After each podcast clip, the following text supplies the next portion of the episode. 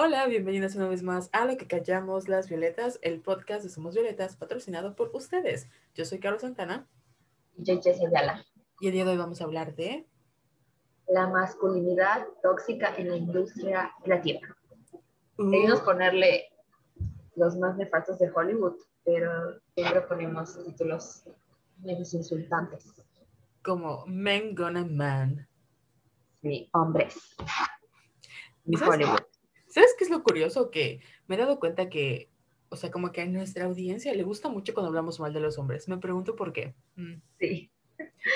O sea, nuestros episodios más famosos son los de patos mecos y el de ego masculino.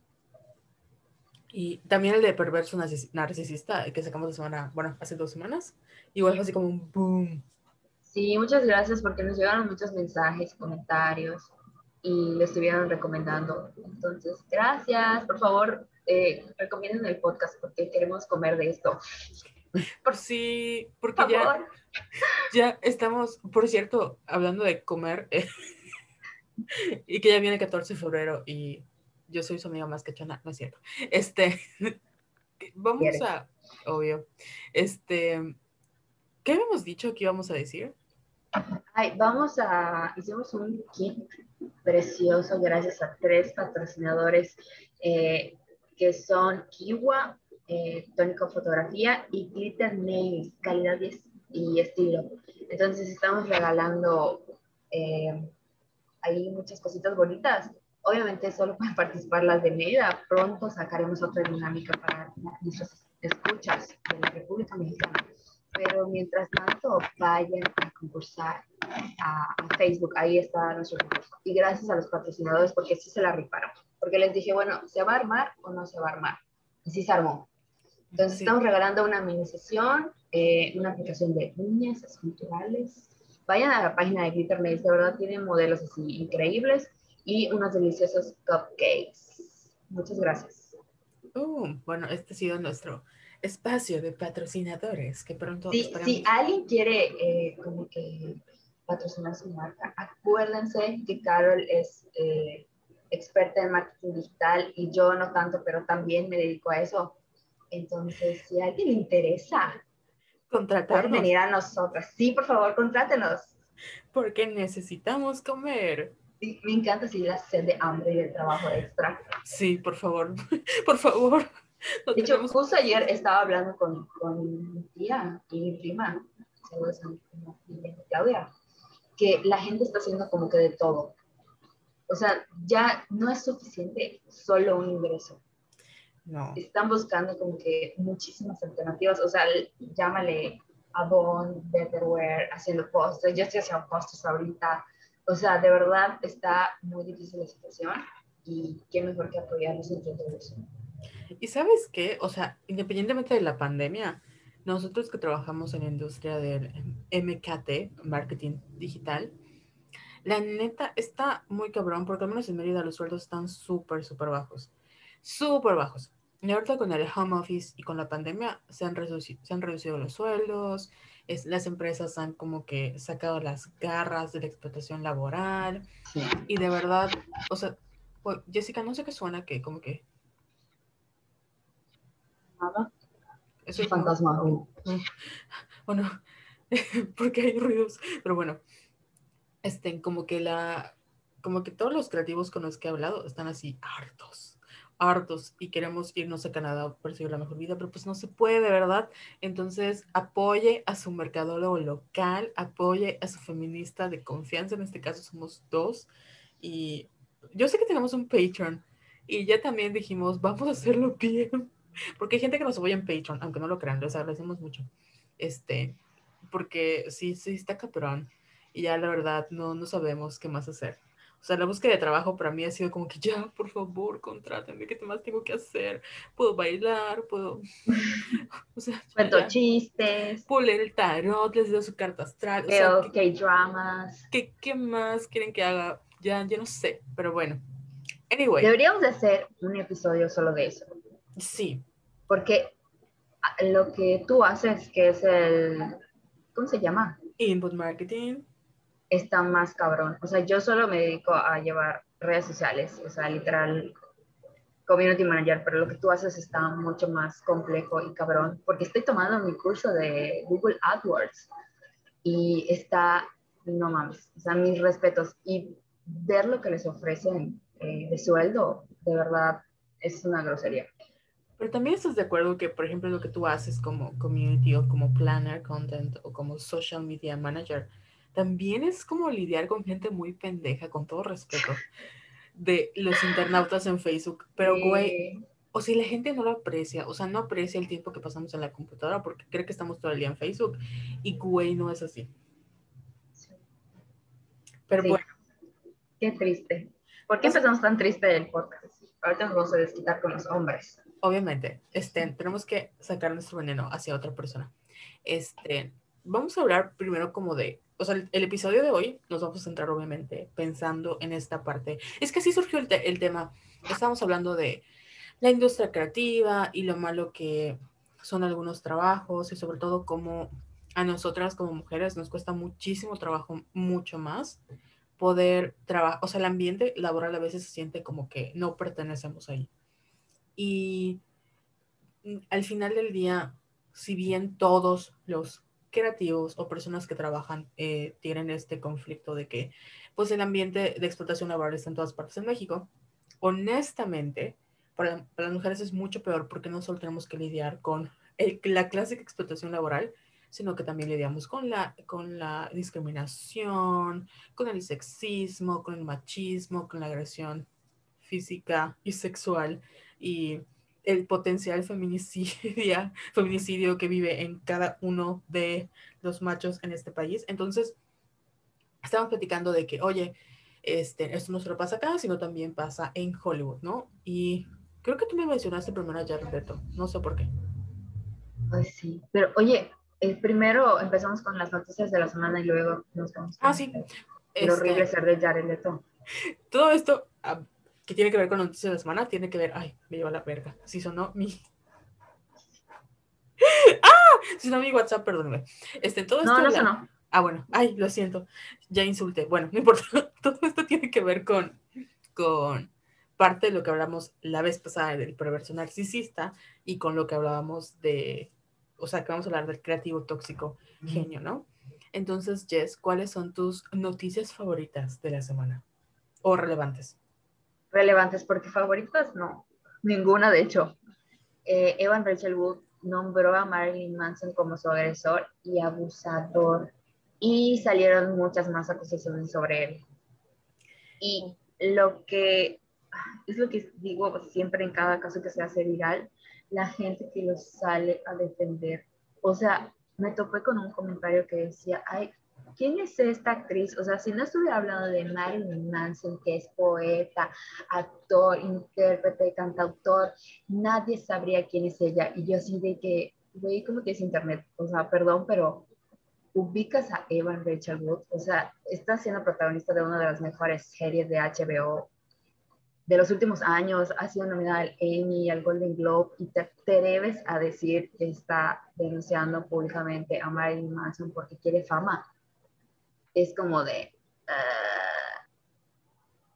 y pues, ¿qué te digo? Tiene, este güey tiene como 10.000 denuncias y creo que sí va a proceder legalmente, ¿no? Eso entendí. Sí, hay una como fiscal, eh, o tiene otro nombre como persecutora, no sé cómo se diga. Perseguidor. perseguidora, este, que quiere eh, procesarlo porque lo que, o sea, no es la primera vez que Evan Richard Wood habla sobre lo que vivió, pero sí es la primera vez que lo nombra él. Entonces, ella creo que le invitaron al Congreso a hablar como de la violencia sexual y contó su experiencia. De hecho, el video está, lo pueden buscar en YouTube. La verdad es que no se los recomiendo si no están como en la mejor eh, posición emocional para verlo, porque sí es como muy triggering y les puede dar así como que, oh, no, traer este, en caso de que sí hay como que trigger warning, ¿no? Y vivió cosas muy horribles. Y lo que ella menciona, porque puede ser una relación muy pública, es que lo que siempre mencionábamos en el episodio pasado, ¿por qué se quedó, no? O sea, ¿por qué se quedó? ¿Por qué no se fue? Si era tan malo, o sea, ¿por qué ella lo, le tomó años entenderlo de lo que había pasado, era una situación de abuso y no era algo consensual. y creo que en ese video lo explica muy bien, de que este tipo de personas te aíslan de toda tu familia, de todos tus amigos, te hacen creer que, o sea, hay cierto como grado de grooming, te hacen creer que tú eres como mayor de lo que aparentas, que eres muy especial, son tus amigos, son tus parejas, o sea, esa conexión que hay con ellos, al final es nada más un arma para tenerte enamorada y que no huyas cuando empiece todo, todo el maltrato, ¿no? Y lo que mencionaba ella es que, o sea, creo que ella sale porque se juntan otras personas, la mayoría son mujeres, y comentan todas las agresiones que vivían, no solo en, o sea, como que en, con él, sino lo que veían los managers, lo que veían los, creo que tienen este, sus como peers o sus compañeros, este, cómo se burlaban de, o sea, cómo eran nefasto en general, ¿no? Y lo que pasa con Marilyn es que él siempre sea como, o sea, no, a nadie le sorprende porque es como que su, su marca, ¿no? Posicionarse como este ser nefasto. Yo no lo ubicaba tanto porque de me da muy igual su existencia, pero lo que se ubicó es que él hizo como una aparición documental que hizo Michael Moore sobre la masacre de Sandy Hook. Y este güey sale como cinco segundos a decir que nos controlan a través del miedo y que la violencia, y como que sale como un ser muy intelectual, ¿no? Entonces, este güey tiene como esa firma de que es como de izquierda, muy intelectual, de que en realidad está como apariencia satánica o lo que sea, es este, nada más un, como una, este, como una fachada, porque él es una persona muy inteligente, como bla, bla, bla. O sea, realmente vale verga si se vista de como Wall Street, ajá, o sea, como que eh, su imagen satanista, o sea, o lo que sea, lo que tenga, no, no sé cómo clasificarlo como, este, voy a sonar como boomer, o sea, eso es igual, es lo de menos. Eh, pero es como su marca, ¿no? De que trata de decir, yo soy este monstruo, pero en realidad la sociedad es un monstruo, cuando en realidad él es un monstruo, es un maldito abusador. Entonces, mucha gente lo defiende diciendo, no, Marilyn solo lo acusan porque lo ven como si fuera una figura satánica, cuando en realidad no, es una persona, es un genio, es un todo, y es de, amigo, esas dos ideas pueden coexistir. O sea, este güey puede ser un genio en lo que tú quieras y puede seguir siendo un abusador. Y como tiene mucho dinero, y hace mucho dinero y todo el mundo lo quiere, obviamente nadie le va a decir nada, porque es la mina de oro. Y tanto la gente que lo, que lo son sus alcahuetas, como la gente que maltrata, no pueden hacer nada en contra de él porque representa dinero, porque tiene poder, porque hay gente que lo apapacha. Entonces, al final del día lo que hacen las víctimas en muchos ámbitos es decir, voy a superarlo yo sola, yo me lo merecí, yo me lo busqué, por pendeja me pasó y se van. Y obviamente tienen que vivir con esto de ver a sus abusadores viviendo su mejor vida, abusando a más personas y tratando de entender cómo esa persona, la que ellos consideraron como una parte muy importante en su vida y la cual tal vez quisieron, les hizo tanto daño. Y al mismo tiempo como nadie más lo puede ver. Entonces, espero que se muera. no. Carol, esas son las cosas que no debes decir. Sí, bueno, no, o sea, espero que reciba, no, no quiero que se muera, no deseo nadie la muerte porque luego pues el karma y el universo me lo regresa, ¿no? Pero neta espero que de verdad lo persigan y le hagan algo. Yo sé que el sistema en México no sirve, pero al menos el gringo, ojalá que haga algo porque no solo es Evan, creo que igual Rose Mac, no, Rose McGowan, la que salió en Charmer, que también anduvo con él, ella solía decir que con ella nunca fue así, pero que está apoyando a Evan Rachel Wood porque eso, el que él no, no haya sido con, con ella de esta manera significa que no sea así con otras personas. Y creo que igual Dita Bontis mencionó algo, pero la verdad, no sé si ella es la anti entonces no le hago mucho caso. Este, ahorita que mencionaste alcahuetes, también vamos a hablar de eso, sobre la tolerancia que Hollywood ha tenido con muchos de los hombres, en, en especial con actores, a diferencia de actrices, que también vamos a hablar de, por ejemplo, de Brie Larson, que es un caso, y también de esta chica, se me fue, de la que te acabo de mandar, el, la que me mandaste, de ella también, que entró como que estaba así en la cúspide de su carrera y en un segundo se fue a la lista negra. Y oye, ahorita que estaba, porque me acordé que eh, Rachel escribió como o apoyó una ley y es la ley Phoenix. Y fue impulsada por ella, fue aprobada en California en 2019 y amplía los derechos de las víctimas de abuso y el plazo en el que pueden presentar su denuncia. Entonces, esto pasó antes de que ella nombrara a Marilyn Manson. Entonces, no tiene nada, siempre le hemos dicho, las, las víctimas no tienen nada que, o sea, no ganan nada al, al nombrar a sus agresores. No, porque obviamente se ganan como el repudio de la gente. O sea, yo me imagino que en estos momentos su inbox debe estar lleno de, de mensajes de odio y que deben de, ya sabes, molestarla. Y sí, para una persona normal, como para nosotras, es molesto cuando ves este mensaje, aunque digas, no me importa nada, o sea, en un grado te afecta. Imagínate una persona que tiene miles de seguidores y te metes con un güey que es el, el, o sea, el ícono de muchas personas nefastas. No estoy diciendo que escuchas a Marilyn Manson y te gusta, eres un nefasto. Me refiero a que mucha si lo defiendes, sí. Ajá, si lo defiendes, sí. Me refiero a que mucha gente se agarra como de estas figuras después de que fueron acusadas, como para decir, ya ven, pobrecito, todas las mujeres son las malditas y todo el sistema eh, está en, creo que por mucha, mucha gente, sobre todo muchos como hombres que están eh, aislados socialmente o personas que están aisladas socialmente, acaban como estos cultos de ultraderecha porque les hacen creer que el mundo está en su contra cuando güey no. O sea, ser un abusador, créeme que no es que el mundo esté en tu contra, es que eres una muy mala persona y persona cuestionable. Entonces, mm, sí, es, yo estuve monitoreando los comentarios y de plano no opiné, porque sí, ya había visto el, como te digo, creo que cuando Rachel impulsa esta ley, hace este comentario, o sea, cuenta su experiencia y está muy fuerte, o sea, muy, o sea, no sé, muy, muy horrible.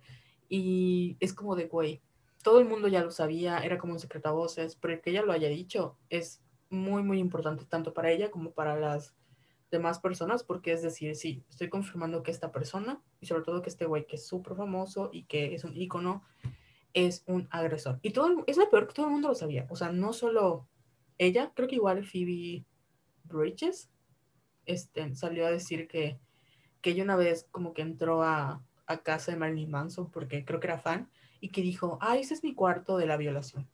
Entonces como que, ah, y ella así de que, ok, Así que tenía un rape room. Y todos como que, ok, y ella pues obviamente dijo, dejé de ser fan y me fui de ahí, ¿no? Entonces, ajá, así como esas historias hay miles y pues por mucho tiempo sí funcionó Hollywood e incluso con el Me Too a mucha gente todavía se le hace muy complicado contar sus historias, ahorita vamos a hablar de eso y así. Y yo por eso digo que lo que a mí más me impacta y me sorprende es el saber que cualquier persona, o sea, cualquier hombre en cuestión de microsegundos, puede convertirse en un Army Hammer o en un Marilyn Manson si tuvieran el poder y el dinero que ellos tienen. Porque no es acerca de como una agresión sexual, al final no es acerca del sexo, es acerca del poder, de que el poder que no te van a hacer nada, el que tú le puedas hacer a alguna persona y que vayas limpio por la vida, y el que no te puedan tocar porque pues eres muy poderoso y vi que pusiste Army Hammer, o sea, perdí la pista totalmente. ¿Puedes contar? De Army Hammer, que es lo que creo que la semana pasada, cuando grabamos lo de Perver Narcisista, al día siguiente salió la exnovia de Army Hammer, o sea, después de que se divorcia, a contar todo lo que le hizo. Y básicamente este güey también tenía delirios de, o sea, tiene un chingo de delirios de grandeza. Eh, no solo como que fantaseaba y eh, te digo, tenía como que esto de tener entre paréntesis sexo así súper duro, sino que llegó un punto donde como que estaban jugando, o sea, entre paréntesis, porque, no, no paréntesis, entre comillas, y él le clavó, o sea, le, con un cuchillo, como que le, ¿cómo se llama cuando te escriben en tu piel? Bueno, tiene un nombre, como carvar, de sí. sí, la letra A. Ah, ahí está, muchacha. Y obviamente, ese es el artículo según The Guardian y salen fotos de ella, ¿no? Con un montón de moretones. O sea, Armie Hammer está acusado de, por múltiples mujeres diciendo que este, como que se metía en los DMs y hablaba de que tenía esta fantasía de ser caníbal, que había comido el corazón o el hígado de un animal que había cazado, o sea, ya sabes. Y la verdad dices, güey, está pendejo, o sea, no lo creo. Pero luego, luego lees las historias de, de estas chicas con las que, ah, sobre todo esta muchacha con las que anduvo, donde dice, no es que si está enfermo, o sea, este, me hacía esto, esto, lo otro, y le gustaba jugar con cuchillos, y hasta me llegó a, escribir la letra A de Army en su piel y, güey, no mames. Entonces, este güey se fue como a las Islas Caimán, hace como, digo, desde que empezó todo el escándalo, se fue. Ahí está su ex esposa, Elizabeth. Y mucha gente, como que al principio no lo vio así como fuera de lo, o sea, como raro, pero creo que salió que iban a hacer una película, fíjate, una película protagonizada por Timothy, Chalamet y con el director eh, Luca, creo que es Luca Guadino, no sé cómo se pronuncia su nombre, que es el mismo director de Call Me By Your Name, que tenía que ver como que una historia de amor caníbal, algo así. Eso salió la nota. Y Elizabeth, sí, Elizabeth Chambers, que es su ex esposa, publicó, dijo, no, o sea, no, por favor, no. Y luego ella este, puso un post en, su Instagram diciendo que agradecía mucho el apoyo de todas las personas que le daban tiempo en estos, o sea, en estos momentos difíciles y que, o sea, efectivamente ella estaba, este, estaba tratando de aprender mucho más sobre el proceso, pero que ella estaba como que apoyando a todas las víctimas. O sea, no dijo qué, pero obviamente todos entendieron qué.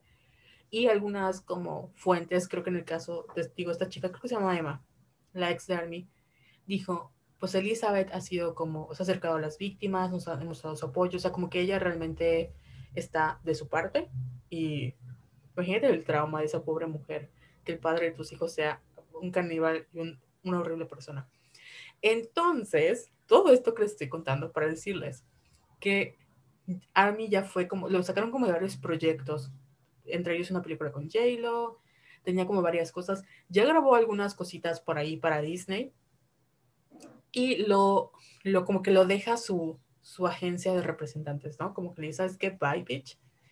Y, qué fuerte. Ajá. Entonces todos están como que no mames, porque obviamente no te dejan así, o sea, para que te deje en Hollywood. Sí, es como, como una prueba de que ya valiste madre, o sea. Exacto, pero no estoy tomando mi cafecito porque el the tea is good today. Entonces, mucha gente estaba diciendo, güey, o sea, ¿para qué eso haga? Mira, desde el momento que dijeron que era abusador de mujeres, no lo votaron. Desde que dijeron que le clavaba, o sea, le escribía la letra A con cuchillos a sus novias, no lo dejaron. desde que salió lo de las cosas caníbales, no lo dejaron. Entonces, ¿qué tuvo que hacer para que por fin le hayan dicho, sabes qué, Army, bye? Y le estaban diciendo que dentro de hoy o mañana, o sea, lunes, el día que lo estén escuchando, hoy es domingo, va a salir algo, o sea, hay como que la, como que hay como fuentes, ¿no? que va a salir algo súper fuerte. Y nadie sabe qué es, pero es sobre Armie Hammer y este güey ya fue. Y han habido varias. Yo googleando ahorita. Que, o sea, yo creo que sí es, o sea, si no es mañana, que es lunes, o sea, es en la semana, aunque mucha gente dice que es lunes para que se hable de eso en toda la semana. Y por eso él se fue a las Islas Caimán, ¿no? Entonces estaban diciendo, no, pues este güey ya fue. Además, hay muchos artículos que, no sé si te lo pasé a ti, que decían que para la taquilla, o sea, ni siquiera para Hollywood, Army Hammer vale la pena porque es un flop. O sea, este güey no, no te da el dinero suficiente como para que te arriesgues a lo que decían ellos, ¿no? ¿Para qué te vas a arriesgar a defender un caníbal cuando no vale la pena? Entonces, ya está así como más muerto el pobre vato, qué bueno. Y ahora es cuando empiezan como a surgir, que yo espero que el FBI o Interpol lo agarre, porque no mames. Y pues a raíz de todo esto, también han surgido como, como que han escarbado en su familia, porque Army Hammer viene de los Hammer, que tienen mucho dinero, pero así, dinero de petróleo, ya sabes, muchísimo dinero, old money. Y están locos, güey, o sea, locos. Hay una, una de sus tías escribió un libro y hay como TikToks donde hablan sobre el libro. Y básicamente su abuelo estuvo acusado como de asesinato. Este, el papá de Army Hammer creo que da a entender que o sea, habían como orgías en la casa y obligaban a los niños a verlas, o sea, la gente teniendo relaciones sexuales.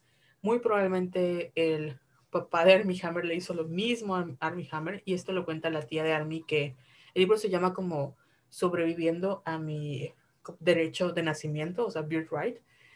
Y, ajá, esa familia tiene muchos problemas y este güey, entonces no me sorprende para nada. creer. Estaba yo leyendo así todo el desmadre. Sí. Sí, ya lo dejaron solo, básicamente. Entonces, uh, bueno, está más muerto que pues, la es carrera. lo que se merece, es lo mínimo que se merece. Así es. Y esperamos que de verdad lo pongan tras las rejas porque no me sorprendería si dicen, ay, es que asesinó a alguien. Así como, pues te creo totalmente, ¿no? Sí, o sea, hay duda. ¿Y qué otra noticia? Ya para terminar con esta parte. ¿Y qué pusiste Emily in Paris? Fue nominada a los Golden Globes y todos se preguntan dónde quedó Micaela. No entiendo de qué habla. Me encanta porque estoy así totalmente desconectada de todo. O sea, he estado haciendo rolas de canela y así en un curso de Google AdWords y no sé nada de qué está pasando. Pues es que como igual noticia relevante, en los salieron las nominaciones a los Golden Globes y nominaron a Emily in Paris. Yo no sé si viste Emily in Paris. No. Bueno, no vale la pena. O sea, yo sé que es como para mucha gente como un comfort show y que está muy bonito, pero es muy problemática. Y, y en muchos sentidos de que el creador es el mismo de Sex and the City y básicamente es una morra blanca que trabaja en marketing digital y le dicen, güey, o sea, hay un puesto en París, ¿te quieres ir? Por X o Y, ¿no? Y dice, ok, me voy. Entonces Emily, como es americana, llega a París y dice, güey, o sea, estoy así como, como, ulala, en París, y como que trata de, o sea, todos los prejuicios que tiene un gringo yendo a otro país, así, ¿no? Y pues ella está así como que con esta idea muy americana o muy gringa de querer llegar a imponer sus costumbres. Y se molesta que porque la gente llega tarde, que porque este, en América las cosas no se, no se hacen así. O sea, y hay muchas cosas que, se, que los franceses todos son sexy, todos quieren con ella, y ella no entiende como esos códigos.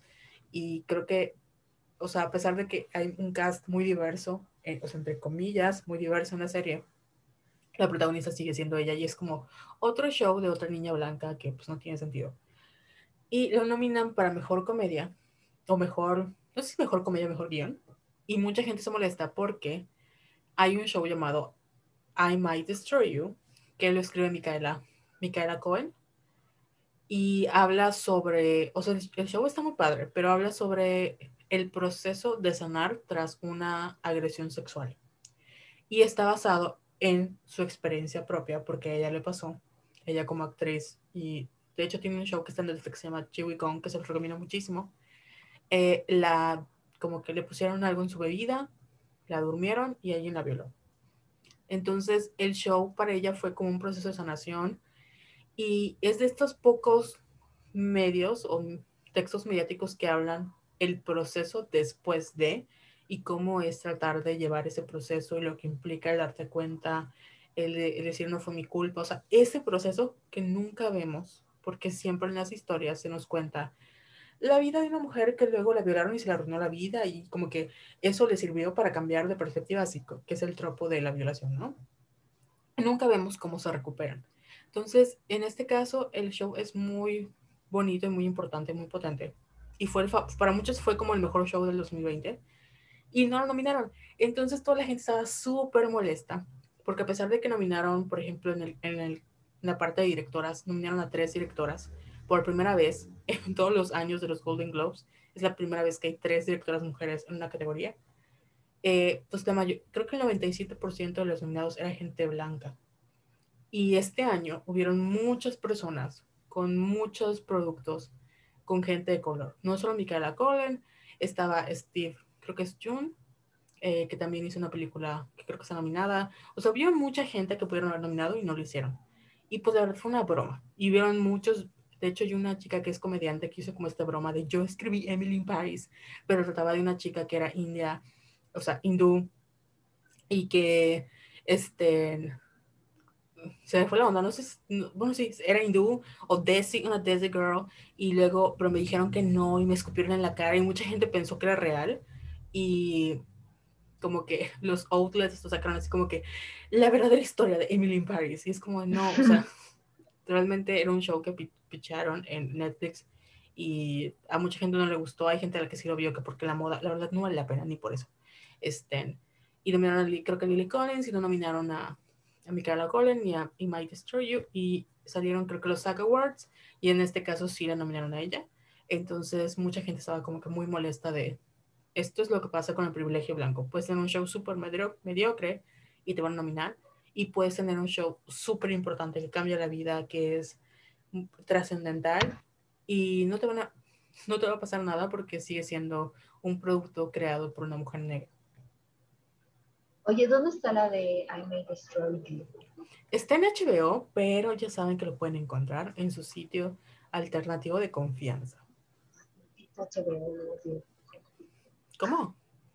Odio a HBO porque tengo... Sí, ya sé, pero mm, ya sabes que no puedo decir su nombre porque nos pueden patrocinar. Series Pepita, no, no es cierto. Pero, pero sí hay varios. a tres. Hay como varios sitios de contenido alternativo donde pueden ver, porque pues la verdad no les va a afectar mucho que digamos que veamos así como la serie, porque pues, México. ¿Te imaginas que nos patrocina mal? Ay, por favor. Por favor. Bueno, entonces, esas fueron las noticias de la semana y ya vamos a empezar con el tema de... Uh. Ahora nada más para terminar, esto, eh, acabo de ver el medio tiempo de, del Super Bowl y la presentación de The Weeknd, o sea, X, X. Lo que más me sorprende es que yo no sabía que él dio 7 millones de dólares así de su dinerito para el para el show y todos nos estamos preguntando así de, ¿para qué sirvió? Pero bueno, cada quien, ¿verdad? Pero sí es como que importante recalcar que si Taylor Swift hubieras hecho lo que hizo hoy de Weekend, no se lo hubieran perdonado, o cualquier otra mujer. Y eso es lo que hemos mencionado en el podcast muchas veces, de que como a los hombres, o sea, a los artistas hombres siempre les piden lo mínimo. O sea, porque hubo una gran diferencia entre el show del año pasado de J-Lo y Shakira con el de The Weeknd. Claro que estamos en pandemia y sé que debe ser muy difícil hacer una producción eh, del tamaño gigantesco que es el medio tiempo del Super Bowl, que es algo como que no solo de Estados Unidos, sino mundial. Pero aún así, como que sentí que, le, que faltó algo. Me da risa porque como que ni siquiera o sea, yo lo veía y decía, este güey, o sea, ya quiere acabar para irse a cenar. Porque de verdad, Carol, o sea, ahí lo ves luego porque te dormiste y no lo viste. Pero hasta su forma de bailar, yo decía, ¿es en serio? O sea, puedes dar más. Según yo, era un, showman, pero no. Tienes que dar mucho. Este show era para Dua Lipa. Yo no sé por qué eligieron la de Weekend, que igual entiendo que After Hours fue un descanso también, pero no sé, ya no pongan a hombres en el medio tiempo. Así, resumen, no pongan a hombres en el medio tiempo del Super Bowl. Y de verdad espero que el próximo año sea, no sé, Ariana Grande, Taylor Swift, Dua Lipa, porque se lo merecen. Y como tú dijiste, o sea, te das cuenta que no es solo The Weeknd. La verdad, ¿por qué puso 7 millones de su dinero? O sea, no entiendo te juro que no lo sé. De hecho, le iba a, investigar, pero ya empezamos a grabar y no me dio chance. Porque a ellos ni siquiera, tengo entendido que no les pagan. O sea, porque es como un honor presentarte en el medio tiempo. Porque es un mega show y todo. Entonces él dijo, voy a dar 7 millones de dólares. O sea, ¿para qué? No sé. Bueno, pensaban que sí les pagaban. Según yo no, habría que confirmar el dato. O sea, de que sí es un honor, es un honor, este, y, pero es lo que dices tú, o sea, no es solo The Weeknd, es, creo que cuando fue Justin Timberlake, creo que lo han ido como que mujer, hombre, mujer, hombre, y la neta, el único hombre relevante que recuerdo en mi, como mi tiempo de ver Super Bowl ha sido Bruno Mars, y creo que los Black Eyed Peas, que bueno, hicieron que, no sé si fueron ellos o Beyoncé la que hizo que se fuera a luz, pero han sido los únicos relevantes, o sea, Coldplay no levantó el evento, Justin Timberlake no levantó el evento. Este, ¿quién otro estuvo? Mm, bueno, The Weeknd no levantó el evento. Entonces, como que han sido las mujeres Katy Perry, Lady Gaga, Beyoncé, Shakira, o sea, eh, J-Lo, las que han estado una y otra y otra vez. Y es lo que dices tú, ¿no? Si si Taylor Swift hubiera hecho, que no es tan mala producción, o sea, todo se veía muy bonito lo que tú quieras. Y entendemos que es muy difícil, pero la neta, como los estándares para los hombres están súper bajos, como que las mujeres tienen que una y otra y otra vez demostrar que, que son bailarinas, cantantes, que es lo que le pasó a, a Dualipa, que ella de plano no bailaba y mucha gente la criticó y tuvo que aprender a bailar, tuvo que como que reestructurar su, sus presentaciones porque no era suficiente que ella cantara y fuera un éxito. Y pues así con el oso total. Me dio risa porque está más divertido el show de Papis. Para quien no vive en Mérida y no sepa qué es Papis, es un club nocturno para mujeres. ¿Un club Y hombres qué? también. ¿Qué? ¿Un club qué? Un club nocturno. Ah, un club nocturno. Lo dije de manera, de manera elegante. Ok. Un club nocturno para señoritas y señoritos. Así es. Pero después de despedazar de Weekend, ya podemos adentrarnos al tema de hoy, que es la nefastez de los hombres en Hollywood. Y creo que la menor, mejor manera de, la menor, la mejor manera de como que abordar el tema se le ocurrió a Carol, que es a través de los actores de método, porque bajo el, eh, ¿cómo se llama? Sí, bajo el, ese pretexto han los hombres, varios actores, como que Ajá, sí, lo han tomado de pretexto para ser unas horribles personas y lastimarse a sí mismos y también a quienes le, rodean, ya sea actrices, esto de reparto, eh, y ajá. Carol, ¿estás acá? Sí, es que estoy, este, como no, yo, quiero, Carol, es- No, no, me no. dije sola. como no quiero que este, te escuche así extraño, este, pongo mi micrófono así como pegado a mi corazón, ¿eh? para, que, para que no se escuche el ruido. tu, de la ansiedad y el café. O sea, tú ya sabías antes de que habláramos como de, de esto, que era el, el método, porque es como el, el método actor o el, el method, method acting, no sé cómo le digan. No me acuerdo cómo se dice en español, en inglés, pero sí es actores de método. Ándale, bueno, los actores de método, ¿ya habías como, sí sabías que eran los actores de método o no? Sí sabía. Ah, qué bueno. eh, porque, pero era como que todo este, eh, toda esta cultura así de, de ser como que prepotentes y groseros y de meterse en su personaje y no salirse de él. Pero ahorita vamos a hablar de eso, que como que se ha degradado eh, este, este, esta técnica de actuación, porque no era así. No, se supone que para los que, las que no sepan, o los que no sepan, o les que no sepan, los actores de, o los actores de método, o sea, el método, como es una forma de actuación, no sé cómo describirlo, en donde básicamente tú te metes tanto en la piel de tu personaje que te conviertes en tu personaje. Y para muchos actores les sirve como para no tener que estar, o sea, como para vivir y hacer bien su actuación, ¿no? Y es un método muy fuerte, entre comillas, porque requiere mucho esfuerzo físico, mental y lo que sea. Requiere una preparación así increíble y como dice Jessica, es, o sea, él es, es un, o sea, tanto su nombre lo dice, es un método, ¿no? Es, te inmersas y tiene una metodología lo que tú quieras. Entonces hay varias personas que son muy famosas por hacerlo. Creo que la más famosa es Daniel, Leo, Leo- Daniel Day-Lewis, que no sé si lo ubican, es el que hizo El último de los mohicanos, o también hizo una película de Lincoln. Entonces este güey es como que, ay, súper famoso porque hacen, es un method actor. Y el problema es que, como dice Jess, muchas veces estos actores se meten tanto en la piel de sus personajes que sienten que pueden, o sea, hacen cosas en nombre de que son sus personajes, que en la vida real diríamos, güey, eres un pendejo, eres un maldito, eres un agresor. Y es como, no, no, es que no era él, era su personaje. Y la parte de la, como, doble, los dobles estándares es que esto solo se le, se le permite a los hombres, porque las mujeres no es que no existan actrices de método, sino que no pueden hacer lo mismo que hacen ellos, porque entonces los estándares con los que se les juzga son mucho más altos y obviamente ellas son las divas, son las malas, son unas mm, este, poco profesionales, etcétera, ¿no? Entonces los métodos es eso, te metes tanto en la piel de tu personaje que eres tu personaje. Y eso es un pretexto para muchos de actores de ser pendejos y no tener consecuencias. Eh, te voy a dar la definición, como para, para cerrar lo que acabas de explicar. Cuando se habla de método en el ámbito de la actuación, se hace referencia al conjunto de técnicas específicas empleadas por los actores para entender y aprender de forma verídica las emociones y pensamientos de los personajes que van a representar.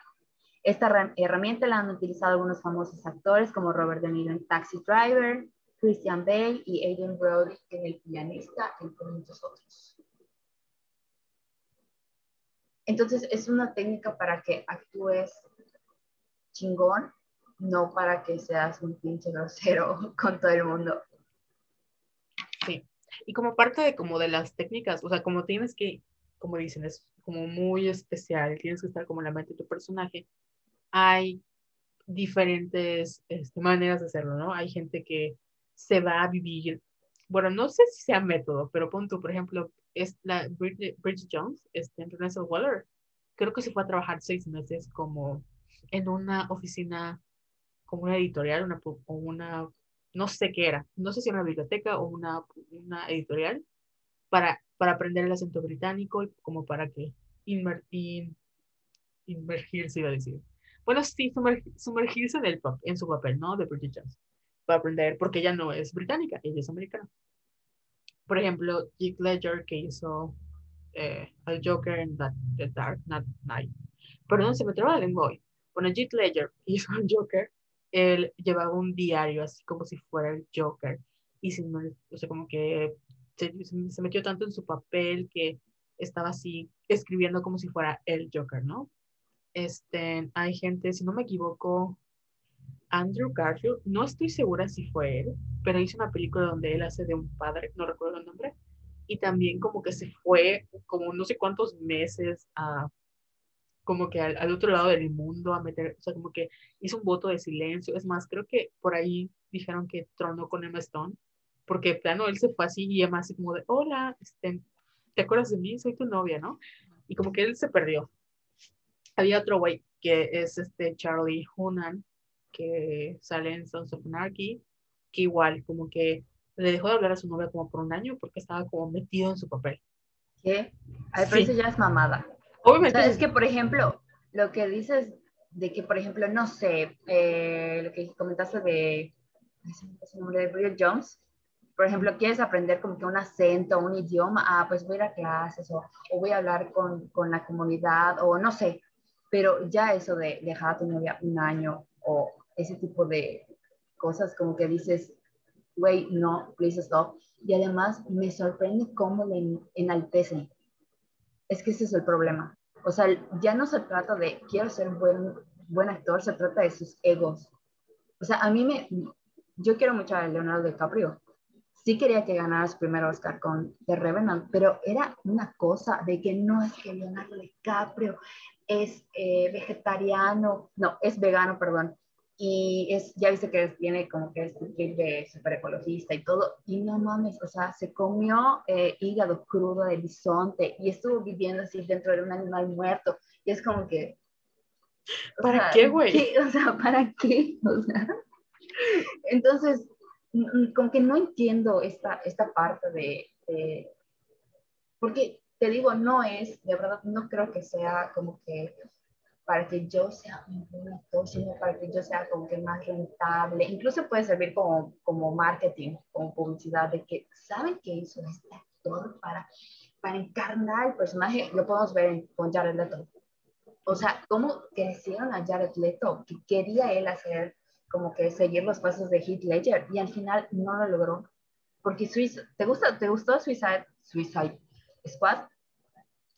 Em, es complicado. Y vas a decir que sí. Sí, yo soy, sí, yo soy DC Trash y es que no sé qué versión vi. Dije, pues no es tan mala, pero ya le está horrible. Y le estoy diciendo así, sabiendo que es muy mala. Entonces, sí es mala la película y ya Leto es horrible. En esa película. es muy ridículo. Y cómo lo enaltecieron y se lo aplaudieron y él así riéndose en entrevistas diciendo que le había mandado así ratas muertas a Margot Robbie y a Viola Davis, o sea, y así, ¿cómo te atreves a enviarle ratas muertas, amargo y a Viola, o sea, no mereces vivir.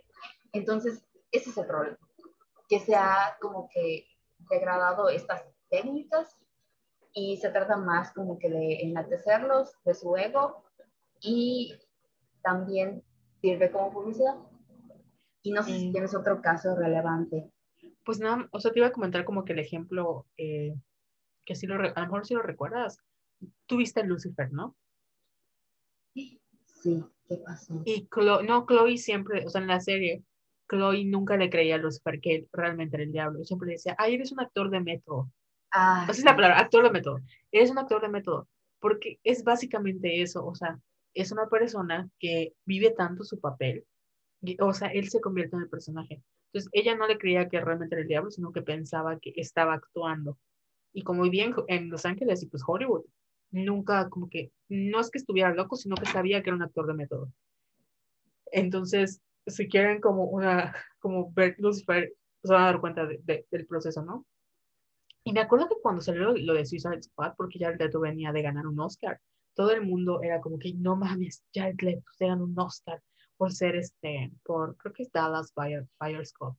Sí. Y va a ser una super actuación de, de, del Joker y que no sé qué. Entonces, Cortea es horrible, o sea, todo el mundo, el cast lo odia, Jessica. O sea, todas las fotos como de prensa están, por eso que a mí me, me, gustó en el sentido de que tú te das cuenta cuando ves la película que el cast te lleva muy bien, que está Will Smith, que está con Margot Robbie, que está este güey Jay Courtney, o sea, todos están como que felices, ¿no? Y el Leto a un lado, ni siquiera le hablan, o sea, ni siquiera lo voltean a ver, porque le enviaba condones usados, así, ratas, o sea, imagínate, yo Viola Davis, que me envíes una rata muerta, o sea, no le puedo hablar, o sea, no sé qué cosa, un, un pendejo, yo Viola Davis, güey, o sea, ¿cómo le envías a Viola Davis una rata muerta?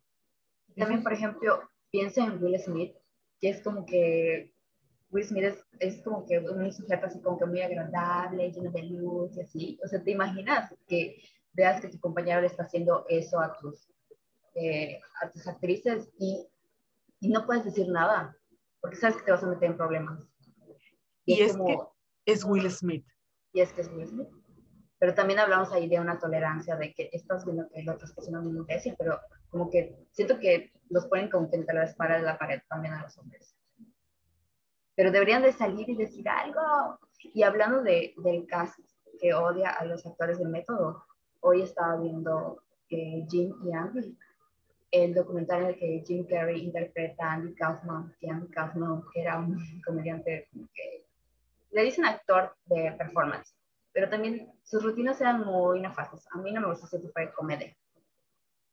Pero yo le contaba a Carol que Jim Carrey así literal enloqueció y decían corte y seguía siendo Andy.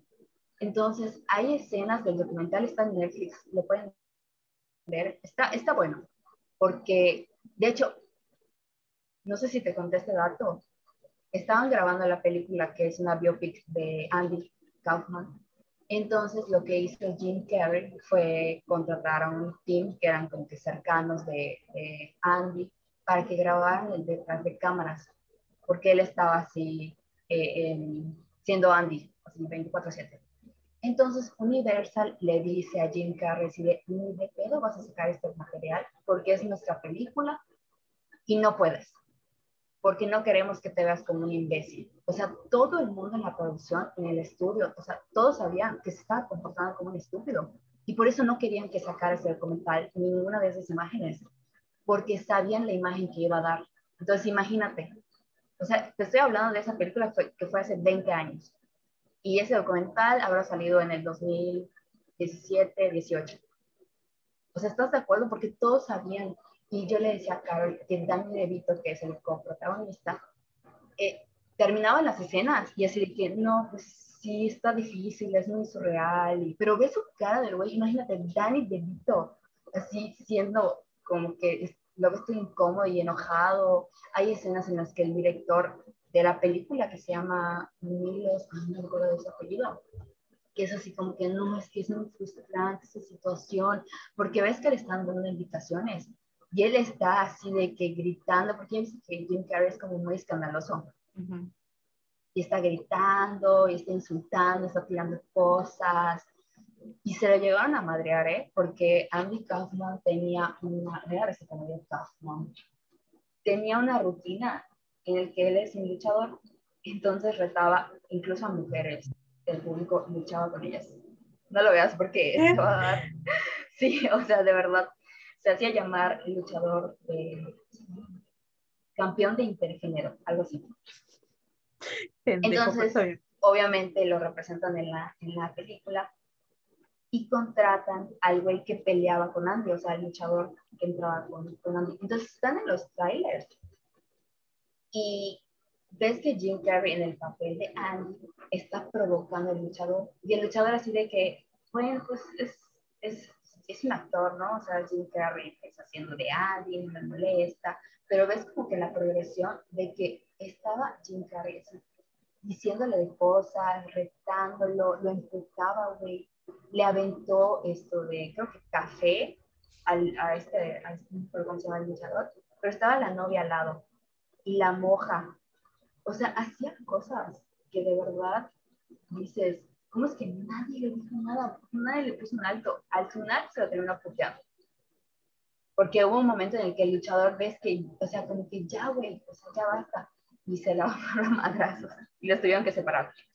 Entonces sí hizo cosas como que muy incómodas. Bajo el título de soy un actor de método, me metí en un personaje, y aquí nadie me sabe. Súper desagradable. Lo pueden ver en Netflix, se llama Jim Ian. Ah, lo más cagado es que me da risa porque entrevistan a, Jim Carrey y es así de que no, es que en ese entonces Andy era de esta manera y pues yo lo llevé al límite. O sea, como que él hablando de lo que creía que era Andy. Ya sabes, porque sí se llegaron a conocer y sí convivían y todo, porque más o menos son como que empezaron sus carreras eh, al mismo tiempo pero no fue como que su mejor amigo, como Danny DeVito, que sí trabajó con él en la serie Taxi. Eh, pero estaba hablando de Andy como si lo conociera, como si hubieras convivido con él, como si supiera que sentía, eh, o sea, ya sabes, o sea, como que muy exagerado. Y sí dices, no mames, no mames. Ah, y además, otra anécdota, que yo dije, no puede ser. Ah, creo que sí te la conté, que estaban en, estaban en los estudios Universal y agarra un carrito y se va a la oficina de Steven Spielberg. Y dice Jim Carrey, no es que ese día Andy quería encontrarse a Steven Spielberg para decirle que deje de hacer películas comerciales. Y yo así de, what the fuck? Y sale la secretaria y le dice, no, es que Steven no está. Y se puso a gritar, así a imitar animales afuera de la oficina de Steven Spielberg. Y así ¿cómo lo cancelaron a este güey? O sea, ese Steven Spielberg, ¿estás de acuerdo? Tenía como que el poder para decirle, este güey me viene a hacer un desmadre en la puerta de mi oficina, a la chingada, cancelo. Pero increíblemente no. Y creo que por esa película, si no me equivoco, ganó un Golden Globe. Solo eso, o sea, ni siquiera el Oscar. Creo que no. Pero aún así, que lo premiaron por ser un nefasto. Y ves la cara, a mí me frustraba mucho hasta el director que decía, no, es que no, no sé qué hacer. Me da risa porque hubo una escena en la que Danny DeVito se le acerca, en que estaba provocando al luchador, que no podían grabar, o sea, porque el luchador estaba muy enojado. Incluso era hasta peligroso porque como tenían que hacer una rutina, pues no sabías cómo iba a tratar a, a Jim Carrey, lo podía lastimar. De hecho, sí lo lastimó. Pero, y ves como que la frustración del director, así, no sé qué hacer. Y terrible, terrible. Que al final es cuando dices, o sea, ya es cuando estos vatos, porque tienen como esa, te digo, los alcahuetas, ¿no? Pero llega un momento donde también ya representan pérdidas de dinero porque, o sea, un día en, producción hay gente que, o sea, cuando grabas una película, todo, todo, todo cuesta, ¿no? Y el que te tengan que esperar a ti, el que tengan que estés indispuesto, el que estés payaseando, o sea, le estás costando dinero a la producción porque estás atrasando. No es tu trabajo, güey. Es el trabajo de la gente de cámaras, es el trabajo de los maquillistas, el trabajo de tu protagonista, de todos los extras, o sea, todo el mundo tiene el tiempo contado y tú estás no queriendo hacer tu trabajo. Obviamente, no le vas a caer bien a todos. Yo te contaba eso de que a mí, o sea, yo no, como que Jim Carrey no es santo de mi devoción. Ubico como sus películas más famosas, pero hizo la película de Batman con, o sea, de Joe Schumacher. Joe Schumacher, no sé cómo se pronuncia su nombre. Pero bueno, Batman con Tommy Lee Jones y salía este güey, este, si no me equivoco, es Val Kilmer. Eh, si no me equivoco, sí, estoy bien. Sí, es este güey y este sale como siendo acertijo y Tommy Lee Jones es dos caras, ¿no? Y no sé si has visto la película, pero el papel de, Jim Carrey es como que muy payaso, o sea, es como que muy... O sea, Jim Carrey siendo Jim Carrey. Exactamente. Entonces, él cuenta, creo que fue un podcast y contó que Tommy Lee Jones lo odiaba, porque una vez grabando la película, que es un restaurante y de repente le dijo, o sea, la mesera le dice, oye, tú trabajas con Tommy Lee Jones, ¿verdad? dice, sí, ahí es que mira, está en la otra mesa. Puedes saludarlo si quieres. Y pues él se para, así como que, hola Tommy, y que Lee Jones se voltea y creo que con una cara de odio y dice, te detesto, no te soporto, eres un payaso, y que Jim Kerr se te hace como que, ah, gracias, este, bueno, este, nadie, o sea, como que se va, ¿no? Y luego les que, o sea, él dice como que, bueno, o sea, a lo mejor me odiaba porque yo era un gran actor, y pero pues es Tommy Lee Jones, ¿no? Lo sigo queriendo. Y yo, no mames, o sea, Tommy Lee Jones, créeme que no te va a odiar porque es un gran actor, güey. Sí, y sobre todo la audacia de creer que lo odian porque es una gran estrella y no porque es un estúpido. O sea, es que no hay excusa. Es que estoy todavía así impactada con eso, lo de que me contabas del, del luchador. Porque es como de. Ah, está muy bueno, está muy bueno, véanlo. Van a hacer coraje, pero también es como. Ah. Y hay una frase que me gustó mucho que de uno de los artículos que me pasaste que dice: en su supuesta búsqueda de la autenticidad, los hombres no solo pueden abusar de las mujeres y alejarse con su reputación intacta o incluso mejorada, sino que se ignora en gran medida el impacto a largo plazo en las víctimas involucradas, personal y profesionalmente. Para muchos abusadores, el trauma experimentado por sus víctimas se justifica como un medio para un fin creativo, porque al final ellos piensan que están haciendo arte. Entonces es increíble cómo excusan la, la crueldad, que, la crueldad y el abuso en nombre de, del genio masculino. Y empieza como que, porque ya ves que cada vez, cada vez que acusan a un, eh, a un famoso de, de abuso o de violencia, es como de, ay, pero este es un genio, o sea, separan el arte del artista y es una discusión que lleva mucho tiempo, que es como de, ¿por qué voy a valorar el arte de una persona que ni siquiera trata a los seres humanos con decencia y con respeto. Eso es lo mínimo que puedes hacer en este horrible mundo.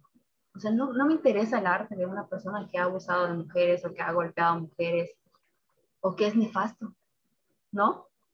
Y sabes que sí, y sabes que es lo peor también, que lo que tú, o sea, lo que consideramos arte obviamente pasa por muchos filtros. O sea, por ejemplo, pienso en Picasso, ¿no? Picasso es un artista, es como, güey, Picasso. O sea, no mames, Picasso.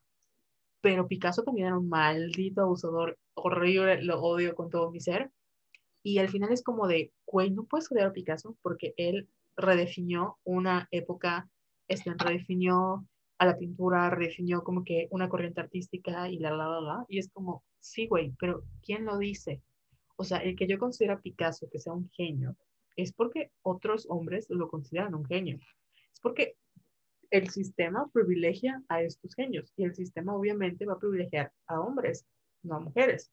Pienso también en, por ejemplo, el caso de Octavio Paz y Elena Garro. Elena Garro, hasta Gabriel García Márquez, que en paz descanse, yo decía, ella fue la creadora del realismo mágico. O sea, Gabriel García Márquez siempre ha sido como el referente del realismo mágico, pero él decía, no, no, no, o sea, fue Elena Garro. Y Elena Garro ha vivido toda su vida, y incluso después de su muerte, en la sombra de Octavio Paz. Y si todas, o sea, si ustedes no han leído como que todas las mamadas que le hizo Octavio Paz a Elena Garro, que de verdad, por favor, dejemos de hablar ese güey. Usted es el, el esposo, el ex esposo maldito de Elena Garro. Se dan cuenta de cómo esta mujer era la genio, o sea, ella era la genio. Y al final pues no fue considerada nada porque estaba Octavio Paz. Y era como que Octavio Paz y a un lado de Navarro. Y así hay miles y millones de historias de mujeres que por muchos años no hemos conocido porque la historia está contada desde el punto de vista masculino. Y no son ideas mías feminazis, o sea, no es, es literalmente hay una como corriente histórica. De hecho, no sé si ya mencionamos esto que nos enviaron el libro eh, de Tu barrio te respalda, de Flaqueta y Andonela. Estoy segura que, que, lo mencionamos en algún momento, pero no me acuerdo si acá. Y lo que hace ese libro, que por cierto, un saludo, gracias por enviarnos, lo dijimos que es un concurso, pero eso hablaremos de eso después en algún punto de nuestra vida, este, habla de eso, ¿no? De cómo por muchos años la historia ha sido como que history, ¿no? De his, de él, en inglés. Y hay una académica con la que hicieron como este fact check de todos los, de todos los, como que la historia que cuentan, porque libros acerca de el impacto de las mujeres a lo largo de la historia y el trabajo que ha sido invisibilizado. Y es una nueva corriente que trata de, que es la historia de las mujeres, que trata de hacer justicia y trata de decir, ok, la historia que conocemos, la historia universal, está contada desde el punto de vista masculino, porque se privilegian a los hombres. Pero hay muchas mujeres cuyas aportaciones son igual importantes y trascendentales, e incluso que ellas realmente fueron las que cambiaron la historia, que no están acá porque son mujeres. Y me parece así como de, wow, o sea, así sí, estaría, sí estudiaría historia porque es como, como un cambio de perspectiva general. Y de nuevo no es que, ay, a las pobres mujeres siempre somos unas víctimas, porque creo que eso piensan todos los hombres cuando hablamos de feminismo, sino que neta, o sea, no tienen la cantidad de idea de mujeres que, que han sido borradas de la historia porque son mujeres. Y ahorita que mencionaste a Octavio Paz, se me vienen a la mente así de inmediato Diego Rivera, Frida Kahlo, eh, Woody Allen y Mia Farrow. ¿Tú sabías que... O sea, que... ¿Qué? Que el Great, o sea, el Great Gatsby, el Gran Gatsby, este, es este, es un plagio del, o sea, el vato que escribió que es Fitz, ¿cómo se llama? Fitzgerald. Ándale, es un plagio del trabajo de su esposa Ella. No. Sí, no, llorando. Lo es. ¿En serio? Sí, o sea, hay, yo tampoco lo sabía, pero te digo que caí en esta parte oscura de, de encontrar este, como, como de, de, la literatura y hacerle justicia a las mujeres. Y básicamente él, o sea, como creo que ella le dio su trabajo así como que, oye, ¿me lo puedes revisar? Y le dijo, sí. Y cuando se dio cuenta lo había publicado, o sea, fragmentos así de plagio de que, ay, me gustó este, este pedazo. Y lo puso en, en el gran caso. Y lo que él hizo, porque yo no sabía esto, le hizo creer a todo el mundo que estaba loca. O sea, que ella era un problema, que, o sea, ya sabes, como que todo el mundo la gaslightó terrible y todo el mundo la hizo a un lado, con, con tal de que no le creyeran que el plagio fue, o sea, que él hizo un plagio. ¿Sabes qué ejemplo se nos está yendo? Que creo que es uno de los más fuertes, el de Marlon Brando. Marlon Brando. Me da risa porque estoy así, son las 11 de la noche y estoy, mi cerebro está, se está apagando. No pero pasó en, ¿cómo se llama la película? Last Tango in Paris. El último tango en París. sí, en inglés, muy Marta de baile. qué oso, qué oso. The Last Tango in Paris, está, está muy fuerte esta historia porque la protagonista cuenta cómo le engañaron entre Marlon y el director, que creo que le untaron mantequilla o algo así, y literal en la escena de la, de la violación, o sea, esa escena es real, sí hubo violación, y ella no lo contó hasta años después, y es como de, no puede ser, o sea, fue sin, no le dijeron nada, ella no sabía porque el director le dijo así como que no, es que quería captarte así, tu reacción. Y tú dices, ¿cómo pueden permitir esas cosas? Y ella lo, creo que al final, este, esta chica que es María Schneider, no me equivoco. María Schroeder. Ah, bueno, tú, ándale. Voy, a, dejar de escuchar a Marta Valle. Estoy O sea, esta chica, este, creo que lo, lo denunció de verdad años súper después. Y no me acuerdo si lo leí en una entrevista, si lo vi en un video o qué, pero así contando con lágrimas en los ojos de, güey, o sea, y digo, recuerdo las lágrimas en los ojos porque si lo leí, decía, y contándolo con lágrimas en los ojos, de que, con, como dices tú, el director le dijo a Marlon, güey, hazlo y no le avises. Y obviamente ella no sabía. Entonces, por eso la escena es real, no es actuada. Lo que estamos presenciando es una violación. Yo no he visto la película, si no me equivoco, creo que le meten como, no sé qué una exquisita puedo ser, pero como que le untan mantequilla como en el, en el trasero o algo así. Y sí, o sea, como que la lubrican con mantequilla. Tengo entendido. Sí, con, sí, y es como una violación. Entonces, está así cabrona. Y pues para ellos fue como un, ¡ah! Ya lo logramos, ¿no? Como que para ellos fue, o sea, no pasó nada. Y obviamente ese trauma que, mencionabas tú, güey, tiene repercusiones, porque si no me equivoco, el artículo que te pasé se llama eh, Cómo Hollywood ha arruinado el method acting que era eso, ¿no? Que por que muchas veces, o sea, este método, o sea, esta como forma o metodología que es considerada como un santo grial, ¿no? Y que es como que, ah, ah, ¿sabes? Actoral, este, acabó siendo como el pretexto perfecto para muchos hombres de ser súper abusivos, porque esto no pasa con las mujeres. Y en este caso, esto que ya mencionaba, o sea, el trauma que esta chica tiene, no, nadie se lo va a quitar y nadie le, le hizo como esa reparación ni económica ni emocional ni pública por todo lo que vivió. Y estos güeyes siguieron su vida como si nada. Y ese artículo que leímos dice que la base de la estrategia es que es creer, o sea, que los hombres creen que para crear arte hay que sufrir. O sea, porque se ponen a ellos mismos incluso en peligro. Pienso, por ejemplo, en Christian Bale, que tiene como que una habilidad para bajar de peso y subir de peso increíble. Entonces tienen como que esta idea de que a mayor sacrificio, mejor mi actuación, más eh, premios, más críticas positivas, ya sabes, o sea, como que este, esta idea es esta pendeja de tengo que sufrir para crear un gran arte. Y pues no, o sea, hay mujeres que han hecho cosas increíbles sin hacerse daño. Sí, güey, y es que sí, me quedo así como de, porque no solo lo vemos, como te digo, hablábamos del mundo de marketing al principio, yo siento que muchas veces es esta idea de que, y creo que si, recuerdas el, el, especial de Hannah Gatsby en, en Netflix, el de Net, ella lo menciona y toma el ejemplo de Van Gogh de que muchas veces creemos que la, nuestra, quiero decir discapacidad mental, no, pero están nuestras enfermedades mentales son como que, o, nuestras adicciones, o sea, lo que sea, hay que sufrir por esa arte, ¿no?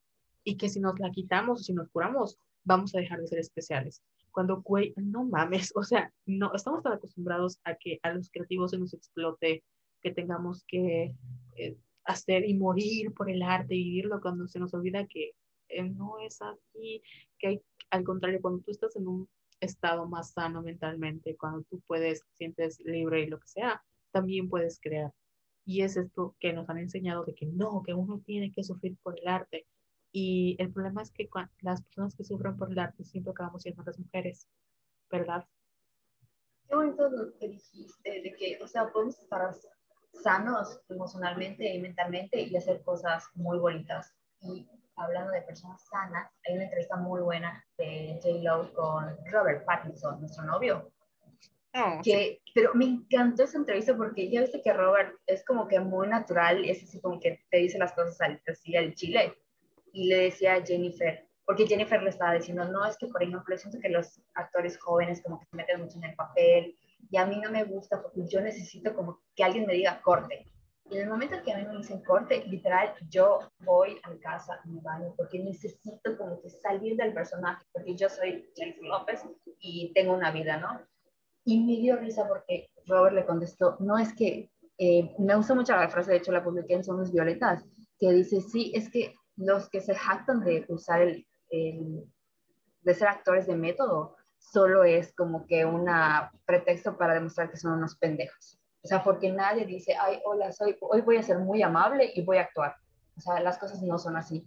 Entonces me gustó mucha, mucha, mucha entrevista y lo que dijo de, de los actores de método, porque sí les echó así como que su mierdita. Me quiero mucho. O sea, es de esos, de esos actores nuevos que, que son buenos actores y que no necesitan ser inmamables para demostrar su talento. Bien por Robert Pattinson, nuestro próximo Batman. Alabado sea.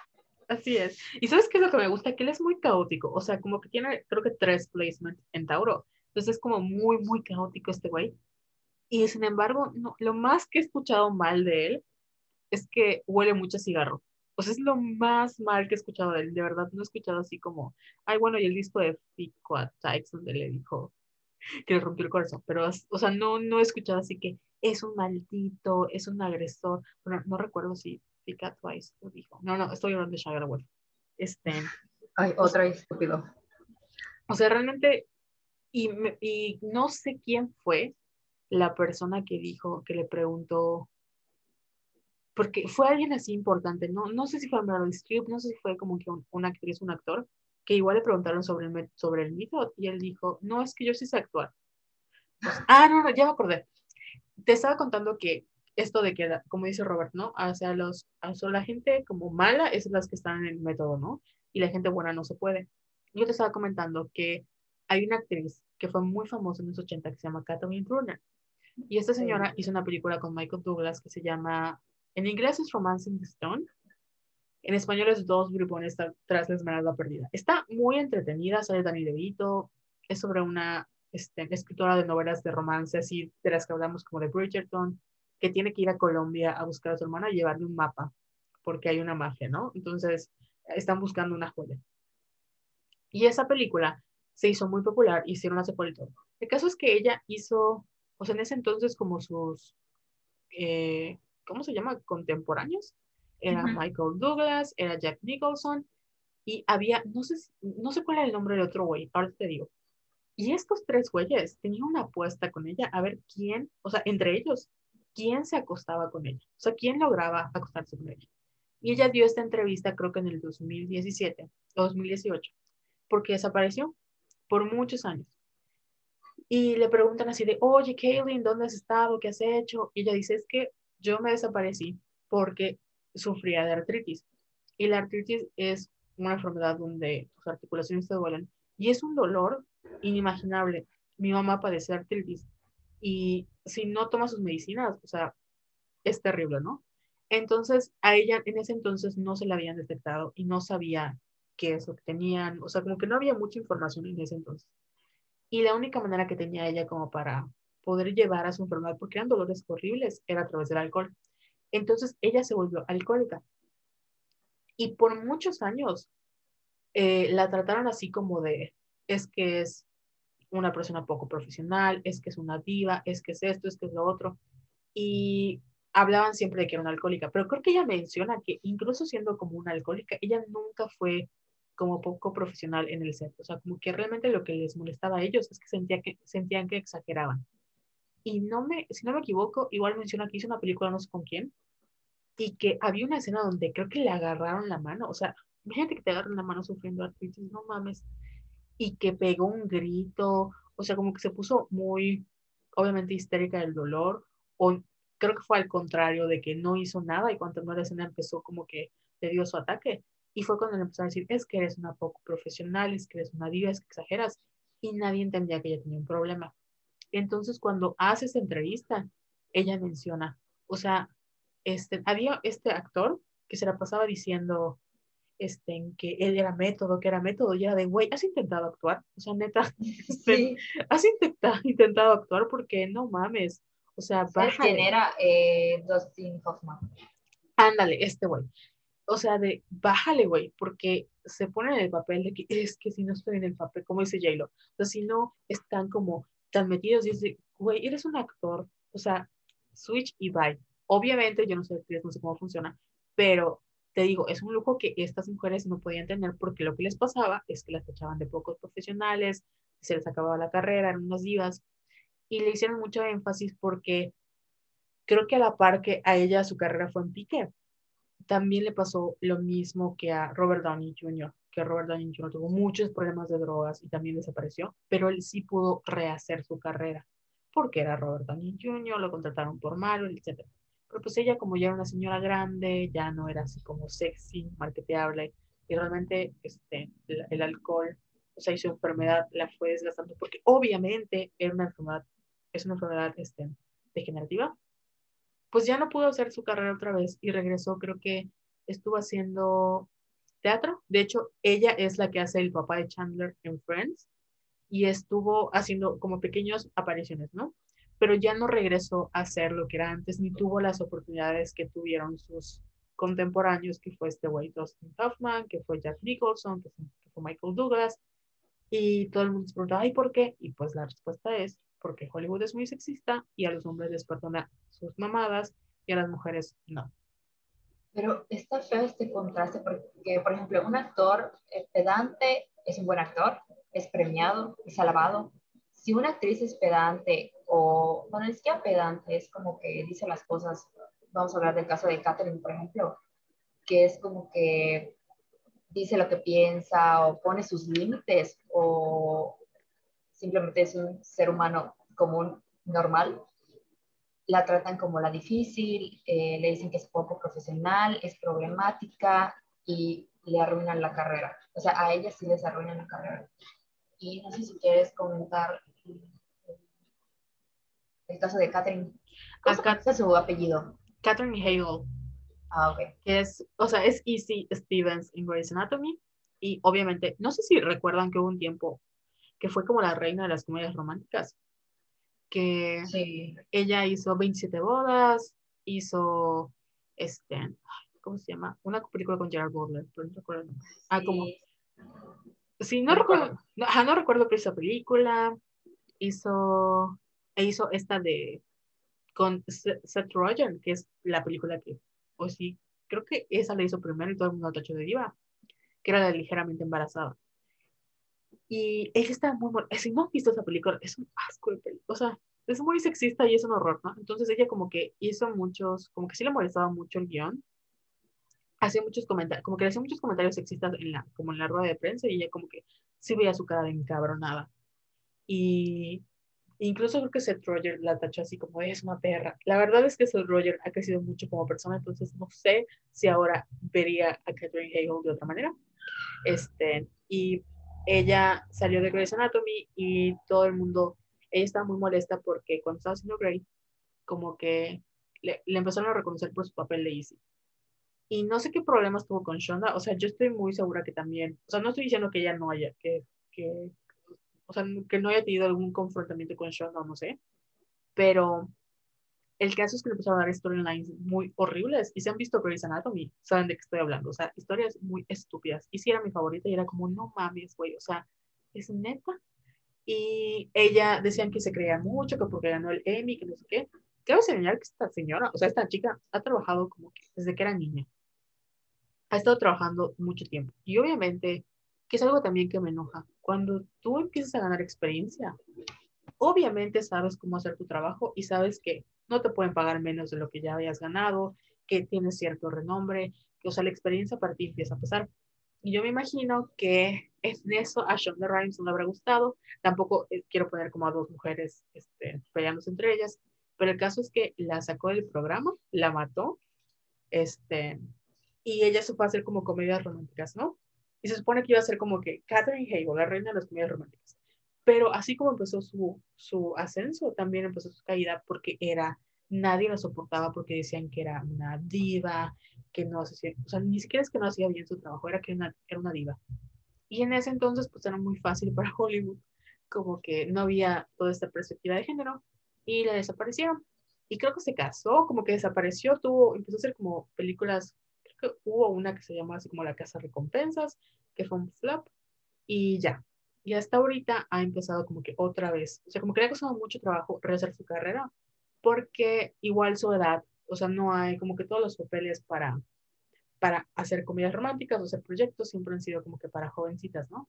Y pues ella como tiene más de 40 años, pues no es una, no, no está en edad para estar enamorada, ¿verdad? No es una edad para una mujer de existir. Según los estándares de Hollywood. Exactamente. Entonces, ahorita hizo una serie en Netflix, intentó creo que hacer, estuvo en, en Suits, cuando fue Meghan Markle, pues ha estado como que en la televisión. pero no ha regresado a lo que era antes en Hollywood.